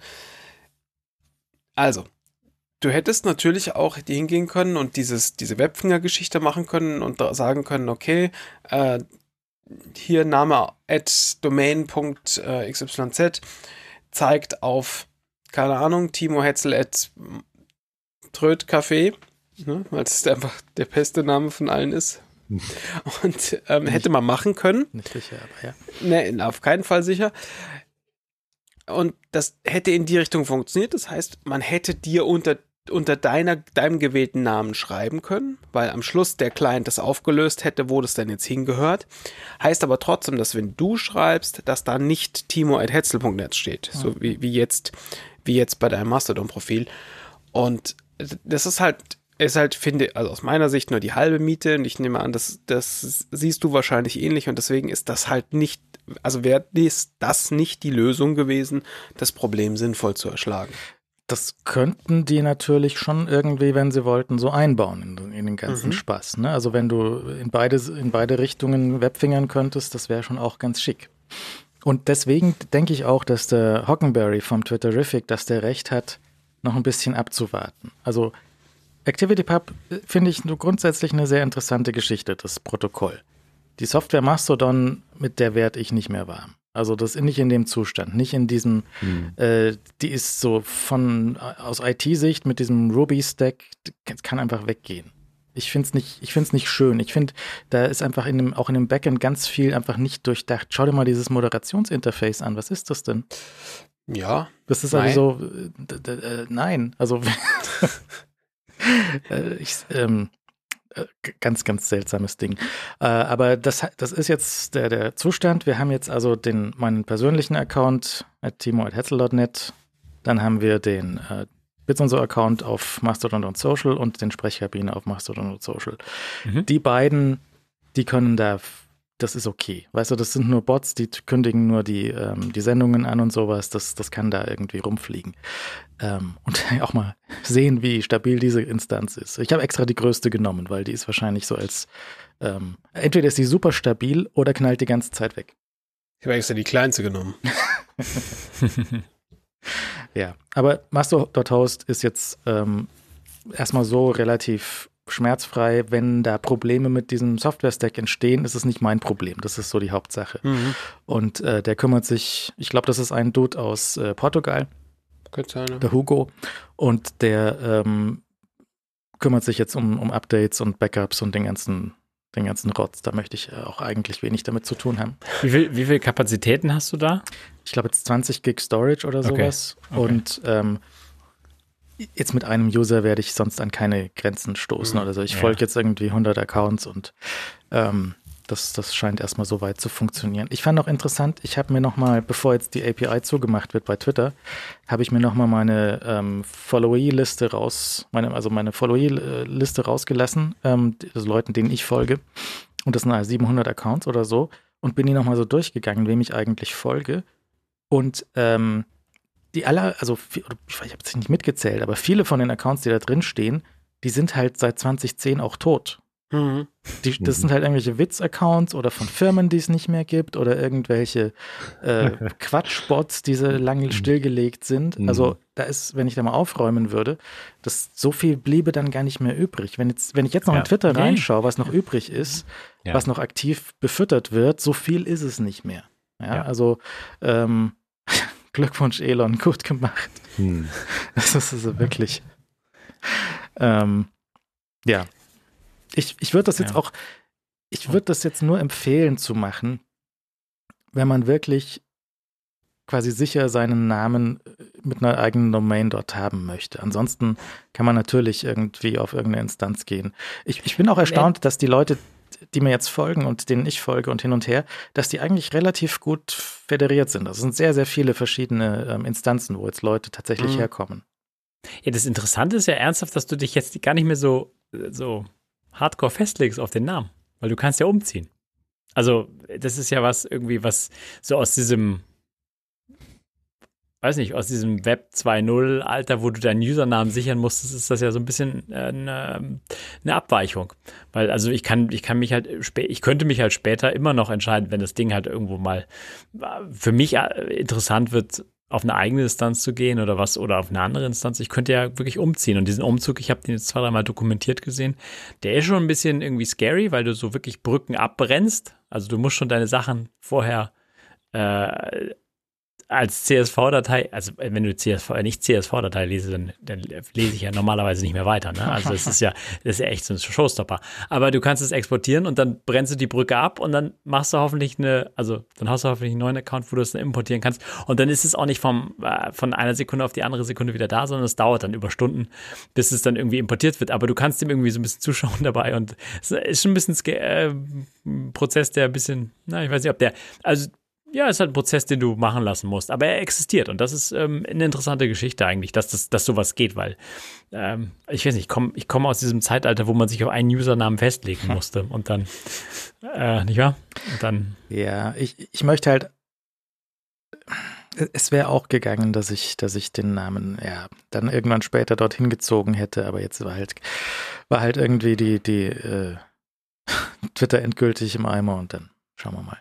Ähm, die Software, die da sonst noch entsteht, ist auch interessant. Also es gibt von äh, Cloudflare, die haben ein, eine Wolkenlösung sich dann ausgedacht, das äh, Wildebeest. Mhm. Das kann man sich mal anschauen. Das ist auch noch nicht kompatibel mit irgendwas. Es gibt den Go2Social, das ist ein Projekt in äh, Go, was mir eigentlich sehr nett erscheint, weil ich es zum einen lesen kann, zum anderen, weil es einfach auf einer SQLite-Datenbank laufen kann und das äh, wenn das mal so weit ist, was es noch lange nicht ist, dann könnte man damit halt ähm, dieses Backend betreiben und was bei denen auch so ganz lustig ist, du kannst ein anderes Frontend davor kleben. Da gibt es so zwei, drei, fünf verschiedene Frontends und dann musst du halt nicht diese, diese Grütze-UI von, von Mastodon benutzen, sondern es gibt halt auch eine, die sieht halt aus wie Twitter zum Beispiel. Mhm. Ja, es, oder du sagst dir halt auch vielleicht, ich will gar keine, geh weg mit dem Quatsch Web. Ich will nur über ActivityPub sprechen. Mhm. Kannst du auch sagen. Wäre auch eine Option. Ähm, und die, an die Optionen kommst du bei Masterhost nicht dran. Du kannst nicht an der Template rumschrauben, du kannst nicht an der Datenbank mhm. rumschrauben, sondern das ist so, wie es ist. Ja? ja. du hast nur die Option im, im Backend zu sagen, helles äh, Theme oder dunkles Theme und ja. sonst wenig. Was eine grundsätzlich, ja, kann man machen. Naja, also das Dunkle ist halt grauenerregend ja. und das Helle ist furchtbar. Aber es ist. Ja, naja, es ist, äh, das Helle ist okayisch. Aber das war es halt auch. Ja, weiß nicht. Egal. Also, es ist so. Ihr seht, ich bin begeistert. Ja. Das ist nee. Ich sehe es jetzt, ich sehe es jetzt ein paar Mal, dieses, ähm, das, ähm, das Frontend im, im, im Web, weil ich festgestellt habe, also ich bin in dieser Ivory Beta auch für den Mac, aber also Mastodon scheint auch so ein bisschen einfach Bilder mal zu fressen. Du, du, du postest was und dann kommt kein Bild mit. Obwohl das Bild irgendwo da hochgeladen war. Und über das Web geht's gut. Und deswegen sehe ich das jetzt zum Beispiel, indem ich in nichts Blogposts. Ähm, das ist auch ein Bot-Account, aber es ist eigentlich kein Bot, weil ich bin der Bot. Mhm. Also ich poste es per Hand. Ähm, und da ist es relativ zuverlässig, dass wenn da ich ein Bild hochlade, dass es dann auch wirklich äh, auftaucht ähm, ähm äh, in dem iPhone-Blog ähm, äh, Account, den ich da per Hand bespiele. Ähm, ich weiß nicht, ob es an Ivory und der Beta liegt, aber ich habe festgestellt, dass da die Bilder teilweise als angezeigt werden, dass sie hochgeladen sind, aber dann nicht mitkommen. Deswegen sehe ich das, das Frontend da noch manchmal. Aber ja, ich meine, es renkt sich jetzt gerade so ein bisschen ein. Ich meine, es ist ein bisschen lustige Welten, die man so reinstapft, weil die jetzt so diese, diese Twitter-Schwämme an Leuten abbekommen. Zumindest aus der Tech-Blase, ja. Ich meine, es scheint ja, wie andere Communities auf Twitter scheinen ja weiterzulaufen. So diese Sport-Community und so weiter, die scheinen ja da unbeeindruckt irgendwie zu sein. Oder habe ich gehört. Ich weiß es auch nicht. Jetzt so Fußball oder selber Fahrradfahren, Sport-Community? Unklar, also ich habe, äh, also Diskussionen über Sport habe ich, hab ich äh, gehört, dass da diese Communities einfach weiter bestehen und ich weiß nicht, wie das technisch ist, weil technisch scheint da echt einfach alles kaputt zu sein, auch wenn ich da direkt Nachrichten bekomme und so. Das ist alles, ist echt erst ernsthaft kaputt und Menschen und so weiter sind kaputt. Aber äh, man scheint noch zu posten können, zu können manchmal, also anscheinend. Und, und letzte Woche gab es doch diesen Bug, dass man ähm, keinen Leuten mehr folgen darf und, und es ist alles sehr wackelig, aber umgezogen ist die Community, die technisch eher so sich in diesem technisch mhm. affinen Bereich aufhält. Und ähm, die kommen jetzt schon in ein neues System, was bestand. Äh, und äh, also ein altes System, was bestand mit neuen Leuten. Mal gucken, wie sich das entwickelt oder ob sich das jetzt irgendwie weiterentwickelt. Weil im Moment aus iOS-Perspektive äh, mit Apps scheint da sehr viel in Bewegung zu sein. Ähm, mal gucken, wohin die Reise geht. Also es ist durchaus interessant, das zu verfolgen. Also es gibt nicht nur Ivory, sondern es gibt viele, viele Apps in dem Bereich und, und vielleicht bringt äh, diese Schwemme an technikaffinen Leuten auch eine, einen anderen Spirit so ein bisschen in, in diese Sache rein. Und ähm, ja, ich bin mal gespannt, das zu verfolgen. Ja, ja, mal, mal sehen, wie das äh, bei Twitter ähm, in den Abgrund geht. Also jetzt offensichtlich hat irgendjemand ähm, an dem Tag, an dem dann irgendwie die API abgedreht werden sollte, hat der dann die API abgedreht und vergessen, dass die offizielle Website auch per API mit dem Backend spricht. Und er hat halt die, die, die, die, Website hat dann gesagt, ey, du hast kein Quota mehr, geh weg. Mhm. Ich meine, das war sehr, sehr gut einfach. Nee, nee, also es ist, ähm, es ist, es fährt ernsthaft gegen die Wand und ähm, wer, wer noch optimistisch ist, dass, dass das behoben werden kann, ähm, da sei nur die Antwort gegeben, das komplette Entwickler, das externe Entwicklerinteresse ist halt komplett verbrannt. Also da kommt kein einziger Entwickler kommt da zurück je wieder. Mhm. Das ist, äh, ich glaube, das kann man als Fakt einfach so sagen. Da, da, das, das, also Twitter kann vielleicht selbst noch ähm, sich weiterentwickeln, aber du hast halt null Entwickler von außen mehr, die beisteuern können. Und das ist einfach verbrannte Erde. Das ist, da kommt, da, da geht es nicht zurück. Also, wie gesagt, ich bin überrascht, dass die, ähm, also über das RSS kommen noch weiter irgendwie Tweets rein, die scheinbar meine Timeline erreichen. Ähm, das hat scheint Ungenannt, der, der Feedbin, ähm, mein RSS-Dienst-Entwickler, äh, der hat auch diese Woche geschrieben, ja, Twitter weiß nicht so genau. Also mal gucken, was ja. passiert. Ich äh, schau mal. Das, das war, war, so irgendwie, die, der Überschrift war irgendwie so, die, die Zukunft, äh, Twitter, RSS, also keine Ahnung. keine Ahnung, ich weiß es einfach nicht. Das war auch die Aussage von IFTTT. Die wurden auch auf Twitter gefragt, so was ist jetzt mit meinen automatischen von RSS zu äh, Twitter-Geschichten? Also Antwort von IFTTT, ja, keine Ahnung, schau, es schaut ja. schlecht aus, aber schauen wir mal. Ähm, das ist ja auch noch eine extra Frage, so, also wenn, wenn der ähm, hier Elon sagt, äh, gute, gute Bots dürfen irgendwie 1500 Posts im Monat schreiben. Ist das dann fürs ganze IFTTT oder pro User zum Beispiel? hm. Oder hat er da fünf Sekunden drüber nachgedacht? Oder ist er einfach. Es ist auch egal. Ist wurscht, ja, ja, das ist auch egal. Ja, ja, das also, weil das ist wirklich, ja, hat ja alles keinen Bestand nee. und Sinn und. Also, solange mein, mein Bits und so Bot auf Twitter, solange der automatisch dort posten kann, postet der automatisch und wenn nicht, dann halt auf Mastodon oder RSS gibt es auch noch. Geht das weg. Beste. Äh, das geht nicht weg. Das kann uns nämlich niemand wegnehmen. Das RSS. Das bleibt so nämlich. Das Beste. Das kauft der Elon einfach. Aber man braucht kein Ruby dafür, ums. Also es ist doch. Oh, wer weiß. Wie kommt man denn auf die Idee, so ein neues Projekt mit Ruby anzufangen? Ja, das können Leute spricht ja grundsätzlich nichts dagegen. Es, ne, kann man schon machen. Ob es jetzt geil ist oder nicht. Robert hat der Heinemeier Hansen entwickelt, ja, oder? Ja, das war 2005 die Bombe. Ja, ja, genau, genau, da wurde es entwickelt, ja. Dann nicht mehr. Okay, egal. Hm. Links zu all diesen Dingen in den Shownotes von der 830. 830, könnt ihr euch das vorstellen? Ja, das ist schon recht spektakulär. Mhm. Leo, was gibt's? Ich habe ein kleines Mac-Tool, wo ich nicht nachgeschaut habe, ob wir das schon mal irgendwann irgendeiner von uns gepickt hatte, namens PopClip. Und was PopClip macht, ist. Ist es nicht uralt? Ja, das ja. gibt schon sehr, sehr, sehr lange.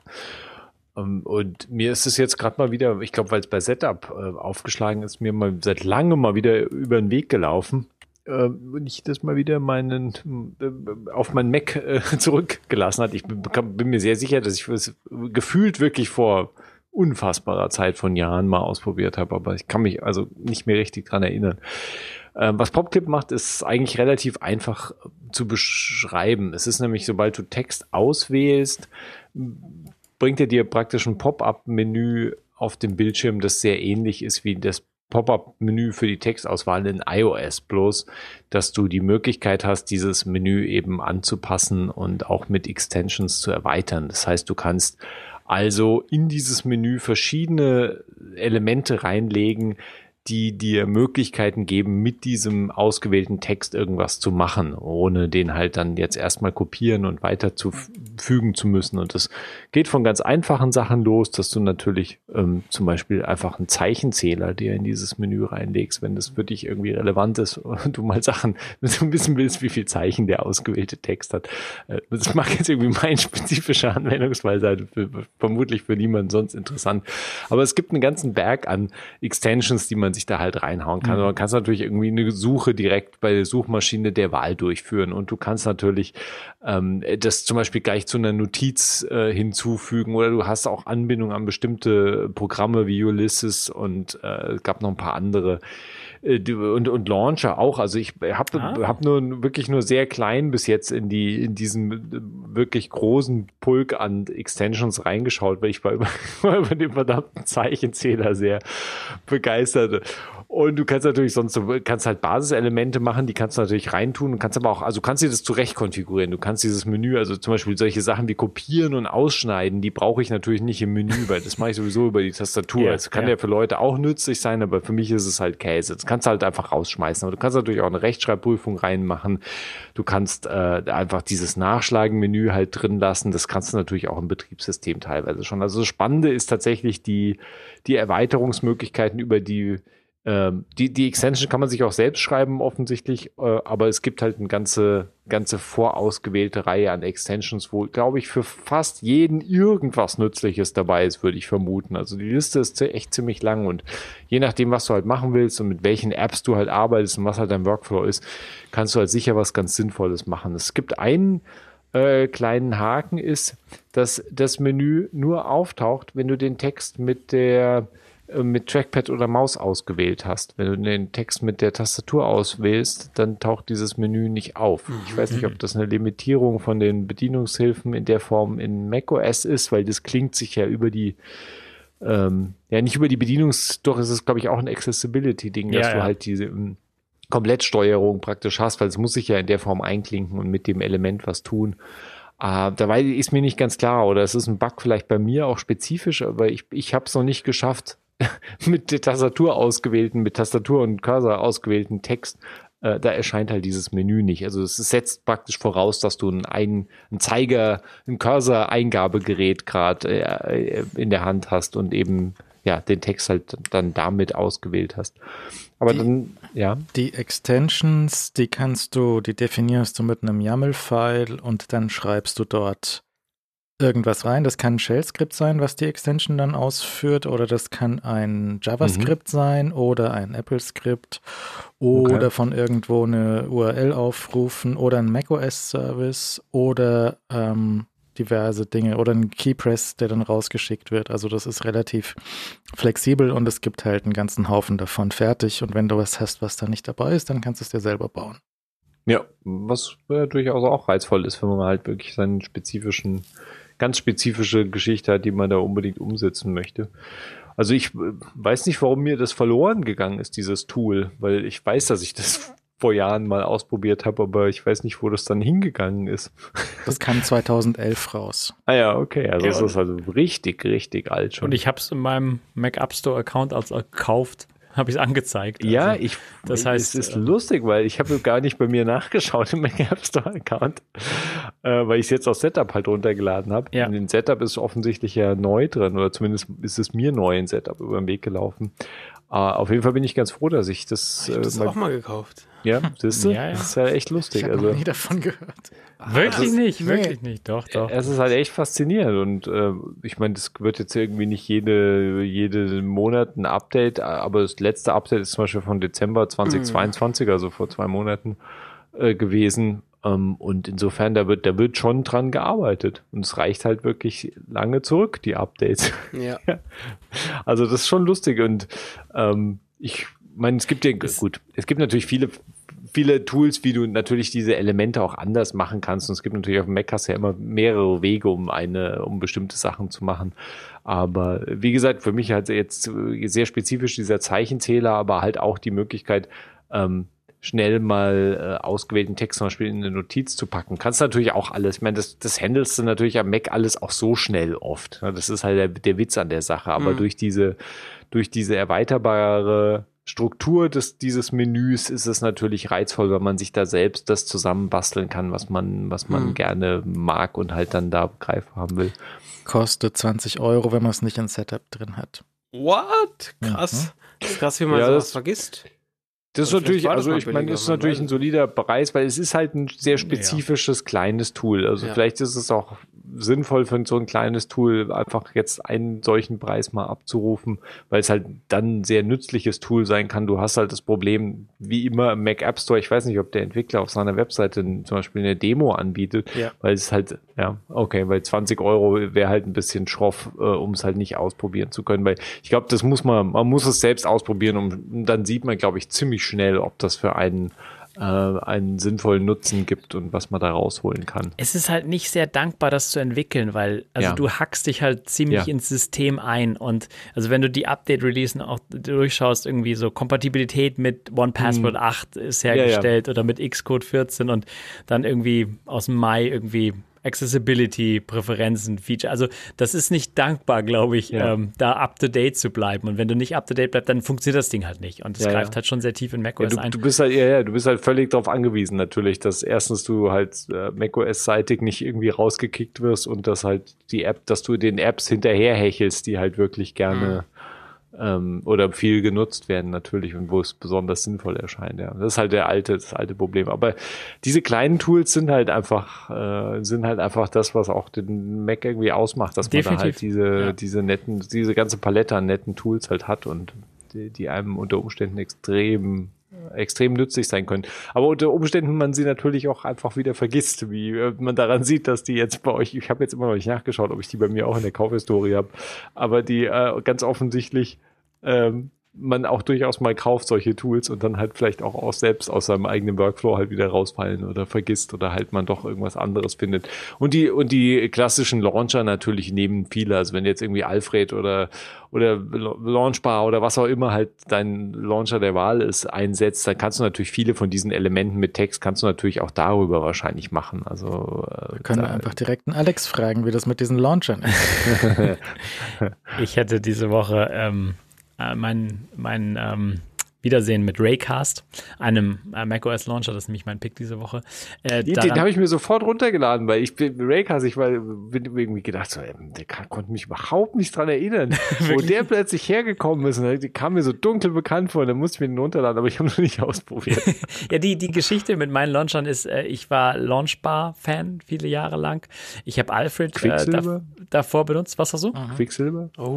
Äh, Quicksilver ganz früher natürlich, Also ich selbstverständlich. wirklich früher. Und dann, äh, und dann war ich ähm, viele Jahre jetzt auf Spotlight einfach ähm, Ja. festgesetzt, weil es ist halt ein gewisser Komfort, den Mac wechseln zu können und nicht Ja. so ein Haupteingabekriterium wie ein Launcher irgendwie wechseln zu müssen vorher und ins, nachzuinstallieren etc. Und das ähm, ist ein bisschen Quatsch, aus weil irgendwelchen Gründen sehr viel mit im Kopf. ist natürlich Quatsch, weil meine Macs haben sich sehr wenig gewechselt im letzten Jahr. Gerade Alex, ne? Also, aber, ähm, aber trotzdem war ich mit Spotlight durchaus äh, immer zufrieden und Spotlight ist guter. Läuft Quicksilver noch auf, dem, auf der Käsereibe? Ja, da- das Lustige Definitiv. ist, da gab es ein Update von Quicksilver irgendwie Ja. 15 Jahre nach Ja, ja, ja. irgendwie Release und das hat Leo, glaube ich, dann mal gepickt, einfach so aus irgendwie, Mhm. Aus- aus was, Lux. da hat einer Ja. mal ein Update Ja. gemacht irgendwie. Ich glaube, das kann, da kann durchaus noch laufen. Das Ja, ist ja, auch ja. jetzt schon wieder ein paar Jahre. Naja, eigentlich, da läuft nicht mehr, weil deine Käsereibe ist weg. Ja, die ist weg. Da äh, haben wir das schon erzählt. Er ist weg jetzt, ja. Ist ähm, ein bisschen traurig, aber ganz schön auch. Also, ähm, weil ich weiß, das habe ich nämlich noch nicht gezählt, dass die in guten Händen gelandet ist. Ich weiche mal kurz aus, also kleine Anekdote nur. Ähm, äh, letzte Sendung haben wir nämlich, letzte Sendung fing es in der Pre-Show an, dass ich die eingestellt habe zum Verkauf. Und am Ende der Sendung hatte ein Interesse, gab es ein Interesse. Und äh, den Tag Nicht von den Teilnehmern der Sendung, aber es gab ein Interesse, ja. na, die haben sich noch nicht gemeldet. Vielleicht gäbe es Interesse, aber da war es schon weg. Ähm, am Sonntagnachmittag äh, hat es dann ein ne ne sehr netter ähm, ähm, Mensch aus Estonia abgeholt, der irgendwie, glaube ich, schon, also gefühlt war der so Mitte 60. Vielleicht sogar so ein bisschen alter, älter sogar noch. Und ähm, also ich habe den, den Mac in den- das Auto tragen müssen, nachdem wir den hier zusammen angeschlossen hatten. Äh, ich habe dem natürlich gezeigt, was da so drin steckt und weiß der Geil. Und der ist natürlich Musiker gewesen. Musiker Natürlich, mit ja. Sagt der bester Mac ever, bester Mac. Der war ein bisschen schwierig auf Englisch zu verstehen, aber wir haben trotzdem 20 Minuten miteinander gesprochen. Also er hat mehr gesprochen und ich habe zugehört und es war sehr faszinierend. Und er hat äh, Mac Pro Käsereibe 1.1, 2.1, 3.1 und jetzt halt auch 4.1 und äh, Schrägstrich 5.1. Und ähm, es war sehr glücklich, hat natürlich Cash bezahlt ähm, und, ähm, und so super sympathisch einfach. Der hat mir irgendwie 15 Minuten lang erzählt, wie er halt Schallplatten überspielt auf den Mac und äh, die dann irgendwie und weißt du, der war so der war so 70 und dann dachte ich, was für Musik machen sie denn? Funk. Okay. Funk, okay. Nice. Okay, also ich, ich, der ist in super Händen und wie Timo sagte oder mir dann schrieb, der wird dort auch noch weitere 14 Jahre wahrscheinlich bei dem laufen. Ähm, ah, der war so glücklich über den Rechner und ich, ich bin so froh, ehrlich gesagt, dass das so ein geiles Erlebnis war, den an jemanden weiterzugeben, wo ich weiß, der kommt nicht in eine Presse oder so. Ähm, der, der war sogar so nett, der hat mir dann noch geschrieben, dass irgendwie, oh, da steckte hinten so ein USB-Dongle drin, wie kann ich den zurückgeben und so weiter. Sag ich, nee, nee, das ist ein Bluetooth-Dongle, der gehört da rein, dann hat der Rechner mit dir Bluetooth, bitte behalten, alles gut. Und der war, der war super sympathisch. Äh, der, der wollte, das Einzige, was er nachschauen wollte, also softwaretechnisch hat er gar nicht viel nachgeschaut, aber er wollte ihn aufmachen, den Rechner. Reinschauen, Okay. man Karten einstecken kann mhm. und so weiter. Und, okay. ähm, und äh, ich hatte mir noch lange Gedanken gemacht, so wie das mit den Festplatten ist und wie, weißt du, wie sehr man die nullen muss und solche Geschichten so. Keine Sorge bei den Menschen, also wirklich keine Sorge. Ähm, das war alles, alles easy und ein super positives Erlebnis und ich bin sehr froh, dass der in guten Händen gelandet und ist. Und guter Preis. 370 Euro habe ich bekommen. Also das war, mhm. ähm, das haben die Upgrades der letzten Jahre vielleicht weggemacht, über die ihr sehr gelacht habt. 12 Core und äh, RAM nochmal auf 64 hoch und so weiter. Aber ähm, nee, ich glaube, der hat einen super Rechner bekommen ähm, und äh, wird, da, wird damit glücklich werden. Und ähm, genau. Äh, und jetzt habe ich viel Kabel äh, mich entledigt und schweren Rechnern schwerem Gehäuse und so weiter. Das ist auch eine gute, gute Geschichte. Also ich fühle mich gut. Er hat, glaube ich, einen guten Deal bekommen. Alles gut. Und ähm, auf dem Rechner habe ich Raycast definitiv schon ausprobiert. Und ich möchte da gar nicht äh, also so lange drüber sprechen, weil man es, glaube ich, echt selbst ausprobieren muss. Das ist ein toller macOS-Launcher, der sehr modern daherkommt. Also es ist so eine sehr moderne Variante von einem Launcher, ähm, den man erstmal von Haus aus macht, der natürlich viele Sachen wie da, durch, durchs Dateisystem navigieren, ähm, Programme starten und, und solche Späße. Hat viele Funktionen von Haus aus. Ähm, man muss sich einen Account anlegen. Das ist, ähm, das ist sicherlich eine, eine berechtigte Kritik, die man anbringen kann, aber dadurch wird es halt auch dann leicht, den irgendwie wieder neu zu installieren und, und muss dann Sachen nicht irgendwie äh, nochmal nachreichen, sondern hat seinen Account mit seinen bestückten Extensions, weil die Extensions machen dann schon einfach viel aus an, an der Qualität von diesem Launcher, weil ich habe mir halt, zum Beispiel eine Sache, an die ich mich schon direkt gewöhnt habe, ist einfach, ich kann über den Launcher meine Input- und Output-Devices umschalten. Das ist einfach eine Extension, die ich installiert habe und dann kann ich halt irgendwie einfach eingeben Input und dann gibt es ein Auswahlmenü, ähm, dieses Mikrofon, das Studio Display als äh, Soundausgabe, also Sound Input und Output kann man direkt über den äh, Launcher umschalten. Das finde ich super, ähm, super nett. Du kannst Brew äh, direkt irgendwie durchsuchen und, und Sachen daraus installieren. Ähm, ich habe mich an DeepL, diese Übersetzungsgeschichte, habe ich mich schon gewöhnt. Wenn du da nämlich eine, eine API reinknallst, die es ähm, bei denen umsonst gibt, dann musst du gar nicht in deren App, sondern kannst einfach, kriegst ein Suchinterface aufgeworfen, wo du einfach rein copy-pasten kannst und dann Sachen übersetzt bekommst. Das gibt es übrigens auch als Extension für Popclip. Das fällt mir gerade ein. Also DeepL kannst du auch übersetzen Alter, oder Google Translate, was, was auch immer halt willst. Deswegen ist die Überleitung auch genau richtig gewesen, ja. weil da gibt es viele Überschneidungen ja, einfach ja, bei sowas. Und das macht den Mac halt definitiv aus. Und ähm, ich finde ihn sehr schnell, ich finde ihn sehr flott. Ähm, der ist, äh, man muss auf jeden Fall mal in diesen Store reinschauen. Der heißt Store, aber diese Extensions kann man von dort einfach ne, äh, installieren. GPT 3 installieren sofort ähm, und sich Texte erzeugen lassen und, und, und, und, GitHub. Und also das ist eine sehr lange Liste einfach, was du da direkt zugänglich unter den Fingern hast. Und einfach, ähm, der Mac lebt halt echt auch davon, dass du ihn mit der Tastatur einfach bedienst. Und ähm, das ist ein, eine so eine Sache, die macht halt Spotlight nicht, weil sie einfach da massenkompatibel sein müssen. Und bei Raycast, da kannst du halt Mühe und ein bisschen Zeit reinstecken und kannst dir halt deine spezifischen Sachen zusammenstecken, so wie du es magst. Und ähm, das, äh, das habe ich an einem Launcher jetzt viele Jahre nicht gehabt und, und Raycast ist halt eine sehr moderne Variante davon und ich finde die sehr nett. Das ist gar kein, also man, man, man kann den, aber muss auch nicht vergleichen mit den anderen Launcher, weil viele machen einfach dasselbe. Ähm, man entscheidet sich einfach was äh, oder probiert einfach mal aus, was einem gefällt. Und Pricing äh, ist halt für Privatnutzung kostenlos. Und auch für Teams äh, mit der kleinen Stufe auch äh, gratis. Und für die große Stufe 10 Dollar pro User pro Monat. Ja. Jo, du kannst nett. viel, du kannst äh, äh, macOS Shortcuts und solche Geschichten starten und ausführen, was sie letztes Jahr direkt eingebaut haben. Das ist alles sehr sinnvoll, wenn du also ich glaube, man muss, man darf sich da nicht verlieren am Anfang und versuchen, alles zu installieren und alles ausprobieren, weil das natürlich, es muss erstmal ins Muskelgedächtnis übergehen. Aber so ein paar Sachen sind mir ein paar Tage, nach ein paar Tagen schon haben sich direkt verinnerlicht und äh, die mag ich dann auch nicht mehr missen. Und deswegen äh, war der Schritt, äh, die, die, das typische Tastaturkürzel CMD plus Leertaste einfach direkt auf ähm, Raycast zu legen. Und man kann natürlich auch anders starten und eine Alternative sich aussuchen, ähm, andere Alternative zum Tastaturkürzel für Spotlight, aber ich habe es direkt ersetzt und ähm, äh, ja, bin, bin da jetzt erstmal, ähm, finde mich ganz gut aufgehoben und, und habe meine Angst überwunden, einen alternativen Launcher zu verwenden, äh, dieses Com Commitment einzugehen, weil ich plane, diesen Mac Mini ein bisschen länger zu haben. Ja, Kann ich nur empfehlen. Gut. Basti, was hast du? So, ich muss mich äh, ich muss ein bisschen an die letzte Sendung anknüpfen, wo ich ja nicht da war. Und äh, da hat Leo was gepickt, ähm, was mich letztendlich gefreut und erzürnt hat. ähm, Mhm. und zwar ging es um Elster Secure. Und ich muss kurz ein Stückchen trinken, um mich äh, mental. Wieder ab, abzuregen. Äh, das, es geht ja um die Gewerbesteuer, äh, Grund, äh, Grundsteueranmeldung Mhm. und diesen, diesen Käse. Und ähm, die Frage war bei Basti, wie die, äh, muss er einen Brief ins Finanzamt faxen oder geht das elektronisch? Genau, weil ich hatte ja, ähm, ich hatte ja keinen äh, kein, kein Zugang mehr zu diesem Elster. Und ich hatte ja diese Elster Secure oder Smart App hatte ich nie. Und Elster Secure habe ich mich auch nicht äh, registriert. Ist natürlich klar, dass jetzt meine Stimme versagt zum Ende der Sendung. Was eine riesige Frechheit ist.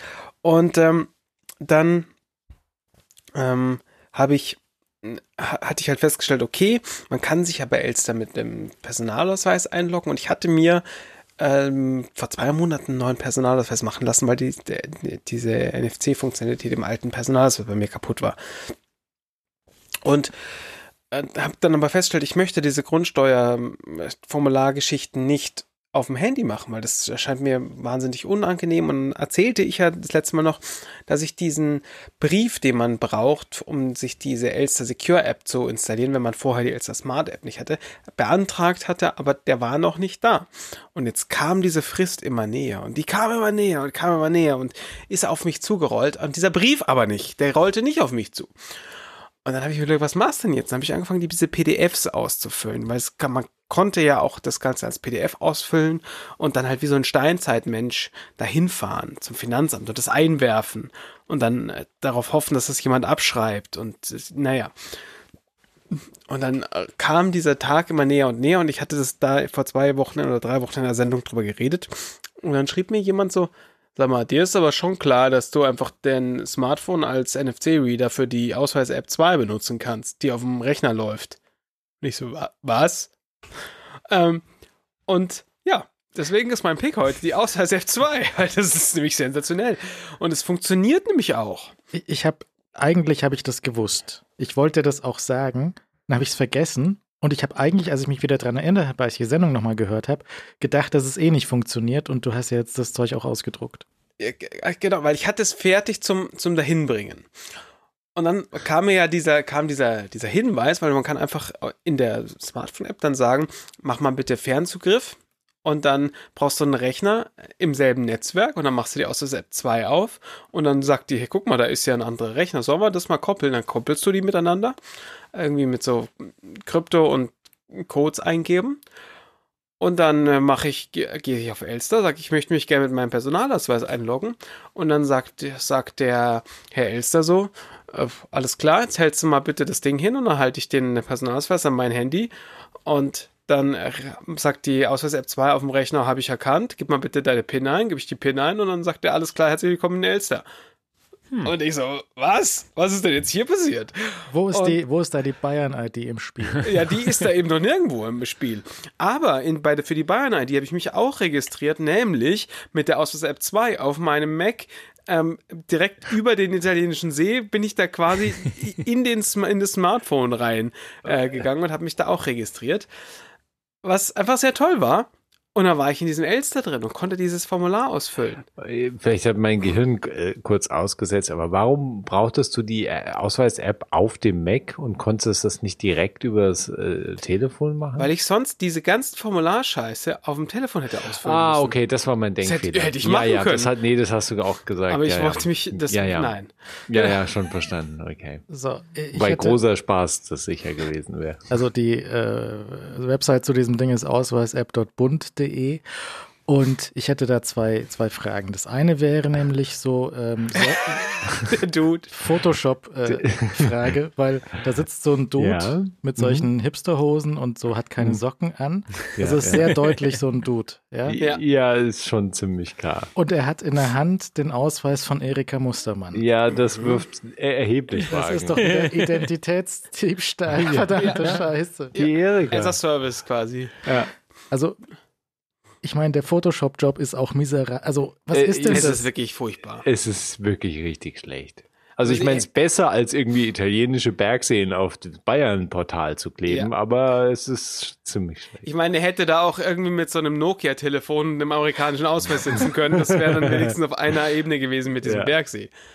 Vielleicht hätte man einfach irgendwie Symbolbild drunter schreiben. Ja, aber diesen Also, Pin, wenn du den eingibst, ne? Der ist ja verdeckt durch diese Punkte. Ist der linksbündig oder rechtsbündig? Auf dem Bild ist er nämlich rechtsbündig. Ist, äh, Hm, Der ist sehr link. der ist doch in der Nee, Nee, Original. der, der ist, ich- linksbündig. Das ist ein äh, äh, Löschding. hm, ja, das ist die Löschtaste. Sagen wir mal, den Screenshot haben sie 18 richtig eingemappt, würde ich Okay, sagen. okay. Das ist das Einzige, was auf dem Bild stimmt, ist der eingemappte Screenshot. Du siehst hier, das, du siehst hier seine Hautstruktur durch den Ausweis durchdringen. Ja, sogar. Das ist, bei mir das auch ist, so. das ist wirklich ernsthaft lustig. Äh, ja. Das zweite Lustige auf dieser Seite ist die Kompatibilitätsliste, die dort folgt. Ähm, also hier haben wir nochmal das, das Bild und darunter Hm. ist 671 Mobilgeräte und da steht dann jedes Telefon auf der Welt, was es gibt, mit jeder kompatiblen Ja. OS-Version, die dazu. Die, ich meine, die hat jemand angelegt, die Liste, ne? Da saß also mindestens mal einer rum und hat diese Liste. Oh Mann, wenn das nicht ein. Studentenjob war. Das arme Schwein. Mhm. Das war vielleicht derselbe, der den, den. Personalausweis von Erika Mustermann oben rein montieren musste. Jetzt hast, du, hast du gut gemacht, den Job, jetzt geh mal die Liste schreiben. Aber meine Hände tun schon weh. nee, komm, guck mal, dass das Vico View 2 und das Vodafone Smart N8 auch in die Liste kommen, okay? Ja. Das sind also hier 34 Seiten mit jeweils. Fresse. Ernsthaft beeindruckend. Warum? Warum? Das ist Warum? ernsthaft beeindruckend, diese Liste. Ja. Ai, ai, ai. Ja, gut. Ähm, so, so, weil die Geschichte, nein, also d- ich, ich habe ja einfach bloß äh, mir irgendwas ausgedacht, um die Geschichte erzählen zu können. Deswegen dieser Pick der Ausweis App 2, die einfach weiterhin sehr, sehr gut ist. Weil diese Geschichte, die, dieser Grundsteuer, die hat ja noch ein bisschen Berge und Täler, ein bisschen Wut und ein bisschen Frustration, ein bisschen Freude, die dann noch gekommen sind. Und dann hatte ich mich ja da eingeloggt und war dann in diesem Elster drin. Und vielleicht ist der Pick auch gleich noch zeitig noch Elster, weil, nämlich, ich habe dann dieses Formular nochmal ausgefüllt. Ich habe einfach das PDF genommen, links hin, rechts Elster, habe das also alles eingetippt, genauso wie im Form- Formular. Und dann habe ich gesagt, abschicken. Und dann hat Elster gesagt, äh, bist du sicher? Weil folgende Fehler hast du gemacht. Und das sagt dir das PDF nicht. Und ich hatte diverse Fehler gemacht. Und dann bin ich also nochmal durch, habe alle Fehler korrigiert, die Elster angemeckert hat. Die, ähm, äh, die, die, nee, ich bin halt einfach kein Grundsteuer äh. Und zum Beispiel, es gibt irgendwie eine Besitzgemeinschaft und eine, es quasi dasselbe Wort, ist aber meint aber was komplett unterschiedliches. Und ich habe natürlich genau das Falsche ausgewählt gehabt. Das wäre korrekt gewesen, wenn ich eine GBR wäre. Bin ich aber nicht. Naja. Ähm, und äh, dazu kommt diese Videos, die, die ähm, angeboten werden von Bayern für dieses Ding. Die sind tatsächlich relativ gut gemacht. Also ich, da, ich war wirklich überrascht, wie gut die sind. Naja, dann habe ich das also alles ausgefüllt und habe das äh, fertig gemacht und äh, eingetragen, mich gefreut, wie gut es denn funktioniert. Äh, und, und hatte ja schon die ganze Zeit Schweiß auf der Stirn, weil ich, schaffe ich das, schaffe ich das nicht, vielleicht schaffe ich es doch, vielleicht schaffe ich es nicht. Schick es also ab, um am nächsten Tag im Briefkasten den Brief von Elster zu haben für die Elster äh, Secure App, die ich jetzt auch eingerichtet habe, weil ich habe ich ja diesen dummen Brief auch bekommen. Ich kann mich also mit, mit ungefähr allem einloggen um am Tag darauf in der Presse zu lesen, also wir haben verlängert bis April. ja, Arschgeigen. Also ich hätte mir nicht mal die Mühe machen müssen, mich besonders zu be beeilen, weil ähm, die bayerische Landesregierung sich gedacht hat, wie wäre es, wenn wir einfach nochmal drei Monate länger machen, weil offensichtlich macht das kein Schwein. ja, Surprise. ja, ähm, war sehr schön. Ja. Also Elster Secure sehr gut. Elster Secure einfach der Hit und ich Mhm. kann mich jetzt mit, mit verschiedensten Apps auf verschiedenen Dingen einloggen. Ähm, die, das Einrichten von Elster Secure initial war ein bisschen seltsam mit diesem Brief, weil es wollte immer einen QR-Code scannen, der, die, die Anleitung war auch nicht gut, der kam nie, dieser QR-Code, also mhm. zumindest die Abfrage kam nicht, bis zu dem Moment, wo ich mich dann irgendwie anders in Elster eingeloggt habe und dann in Elster gesagt habe, ich würde gerne jetzt aber noch Elster Secure hinzufügen. Mhm, genau. Das heißt, ich wäre aber, äh, also wenn ich nicht vorher meinen Login mit dem, mit der, mit der App repariert hätte, ja. dann wär, hätte ich den Brief einfach verbrennen können. Ja, ja, das ist, glaube ich, der Witz an der Sache. Das stimmt, dass du der Brief allein dir vermutlich nicht weitergeholfen hätte. Das ist eigentlich komisch, ähm, weil das ja überhaupt keinen Sinn ergibt. Aber der, die Frage ist ja dann auf der anderen Seite, wofür der Brief überhaupt ist, weil wenn du Zugang zu Elster online hast in irgendeiner Form auf eine der Methoden, die halt angeboten werden, dann kannst du, glaube ich, in jedem Fall ja. dort, sobald du drin bist, halt Elster Secure als so neues Login-Möglichkeiten hinzufügen. Also ist ja komisch, dann ist dieser Brief entweder totaler Quatsch. Oder ich bin zu blöde gewesen und hab's einfach nicht geschnallt. Oder das war irgendwie ein riesiger QR-Code, den du übersehen hast in dem Brief. Ich habe mir dann einfach am Schluss, habe ich diesen Brief dann, ich habe mich dann registriert, habe dann diesen Brief, mhm. auf den ich so lange gewartet habe, habe ich dann angeschaut und gesagt, schön, dass du da warst, dann habe ich den Schredder mhm. geworfen. Ja, sehr gut. Naja. Genau. Gut. Dann haben wir alle wieder was gelernt. Jetzt gleich bei äh, Bits und so Plus reden wir noch mhm. drüber, wie man den, den äh, geheimen, den, das Gewinnspiel mit seinem Kfz-Kennzeichen und dem oh, Fahrzeugschein zu Ende mhm. spielt und einen lustigen Preis äh, gewinnt. Mhm. Bits und so Punkt Plus, wenn ihr mehr wissen möchtet. Okay. Danke sehr, guten Abend. Gute Nacht. Gute Nacht. Servus.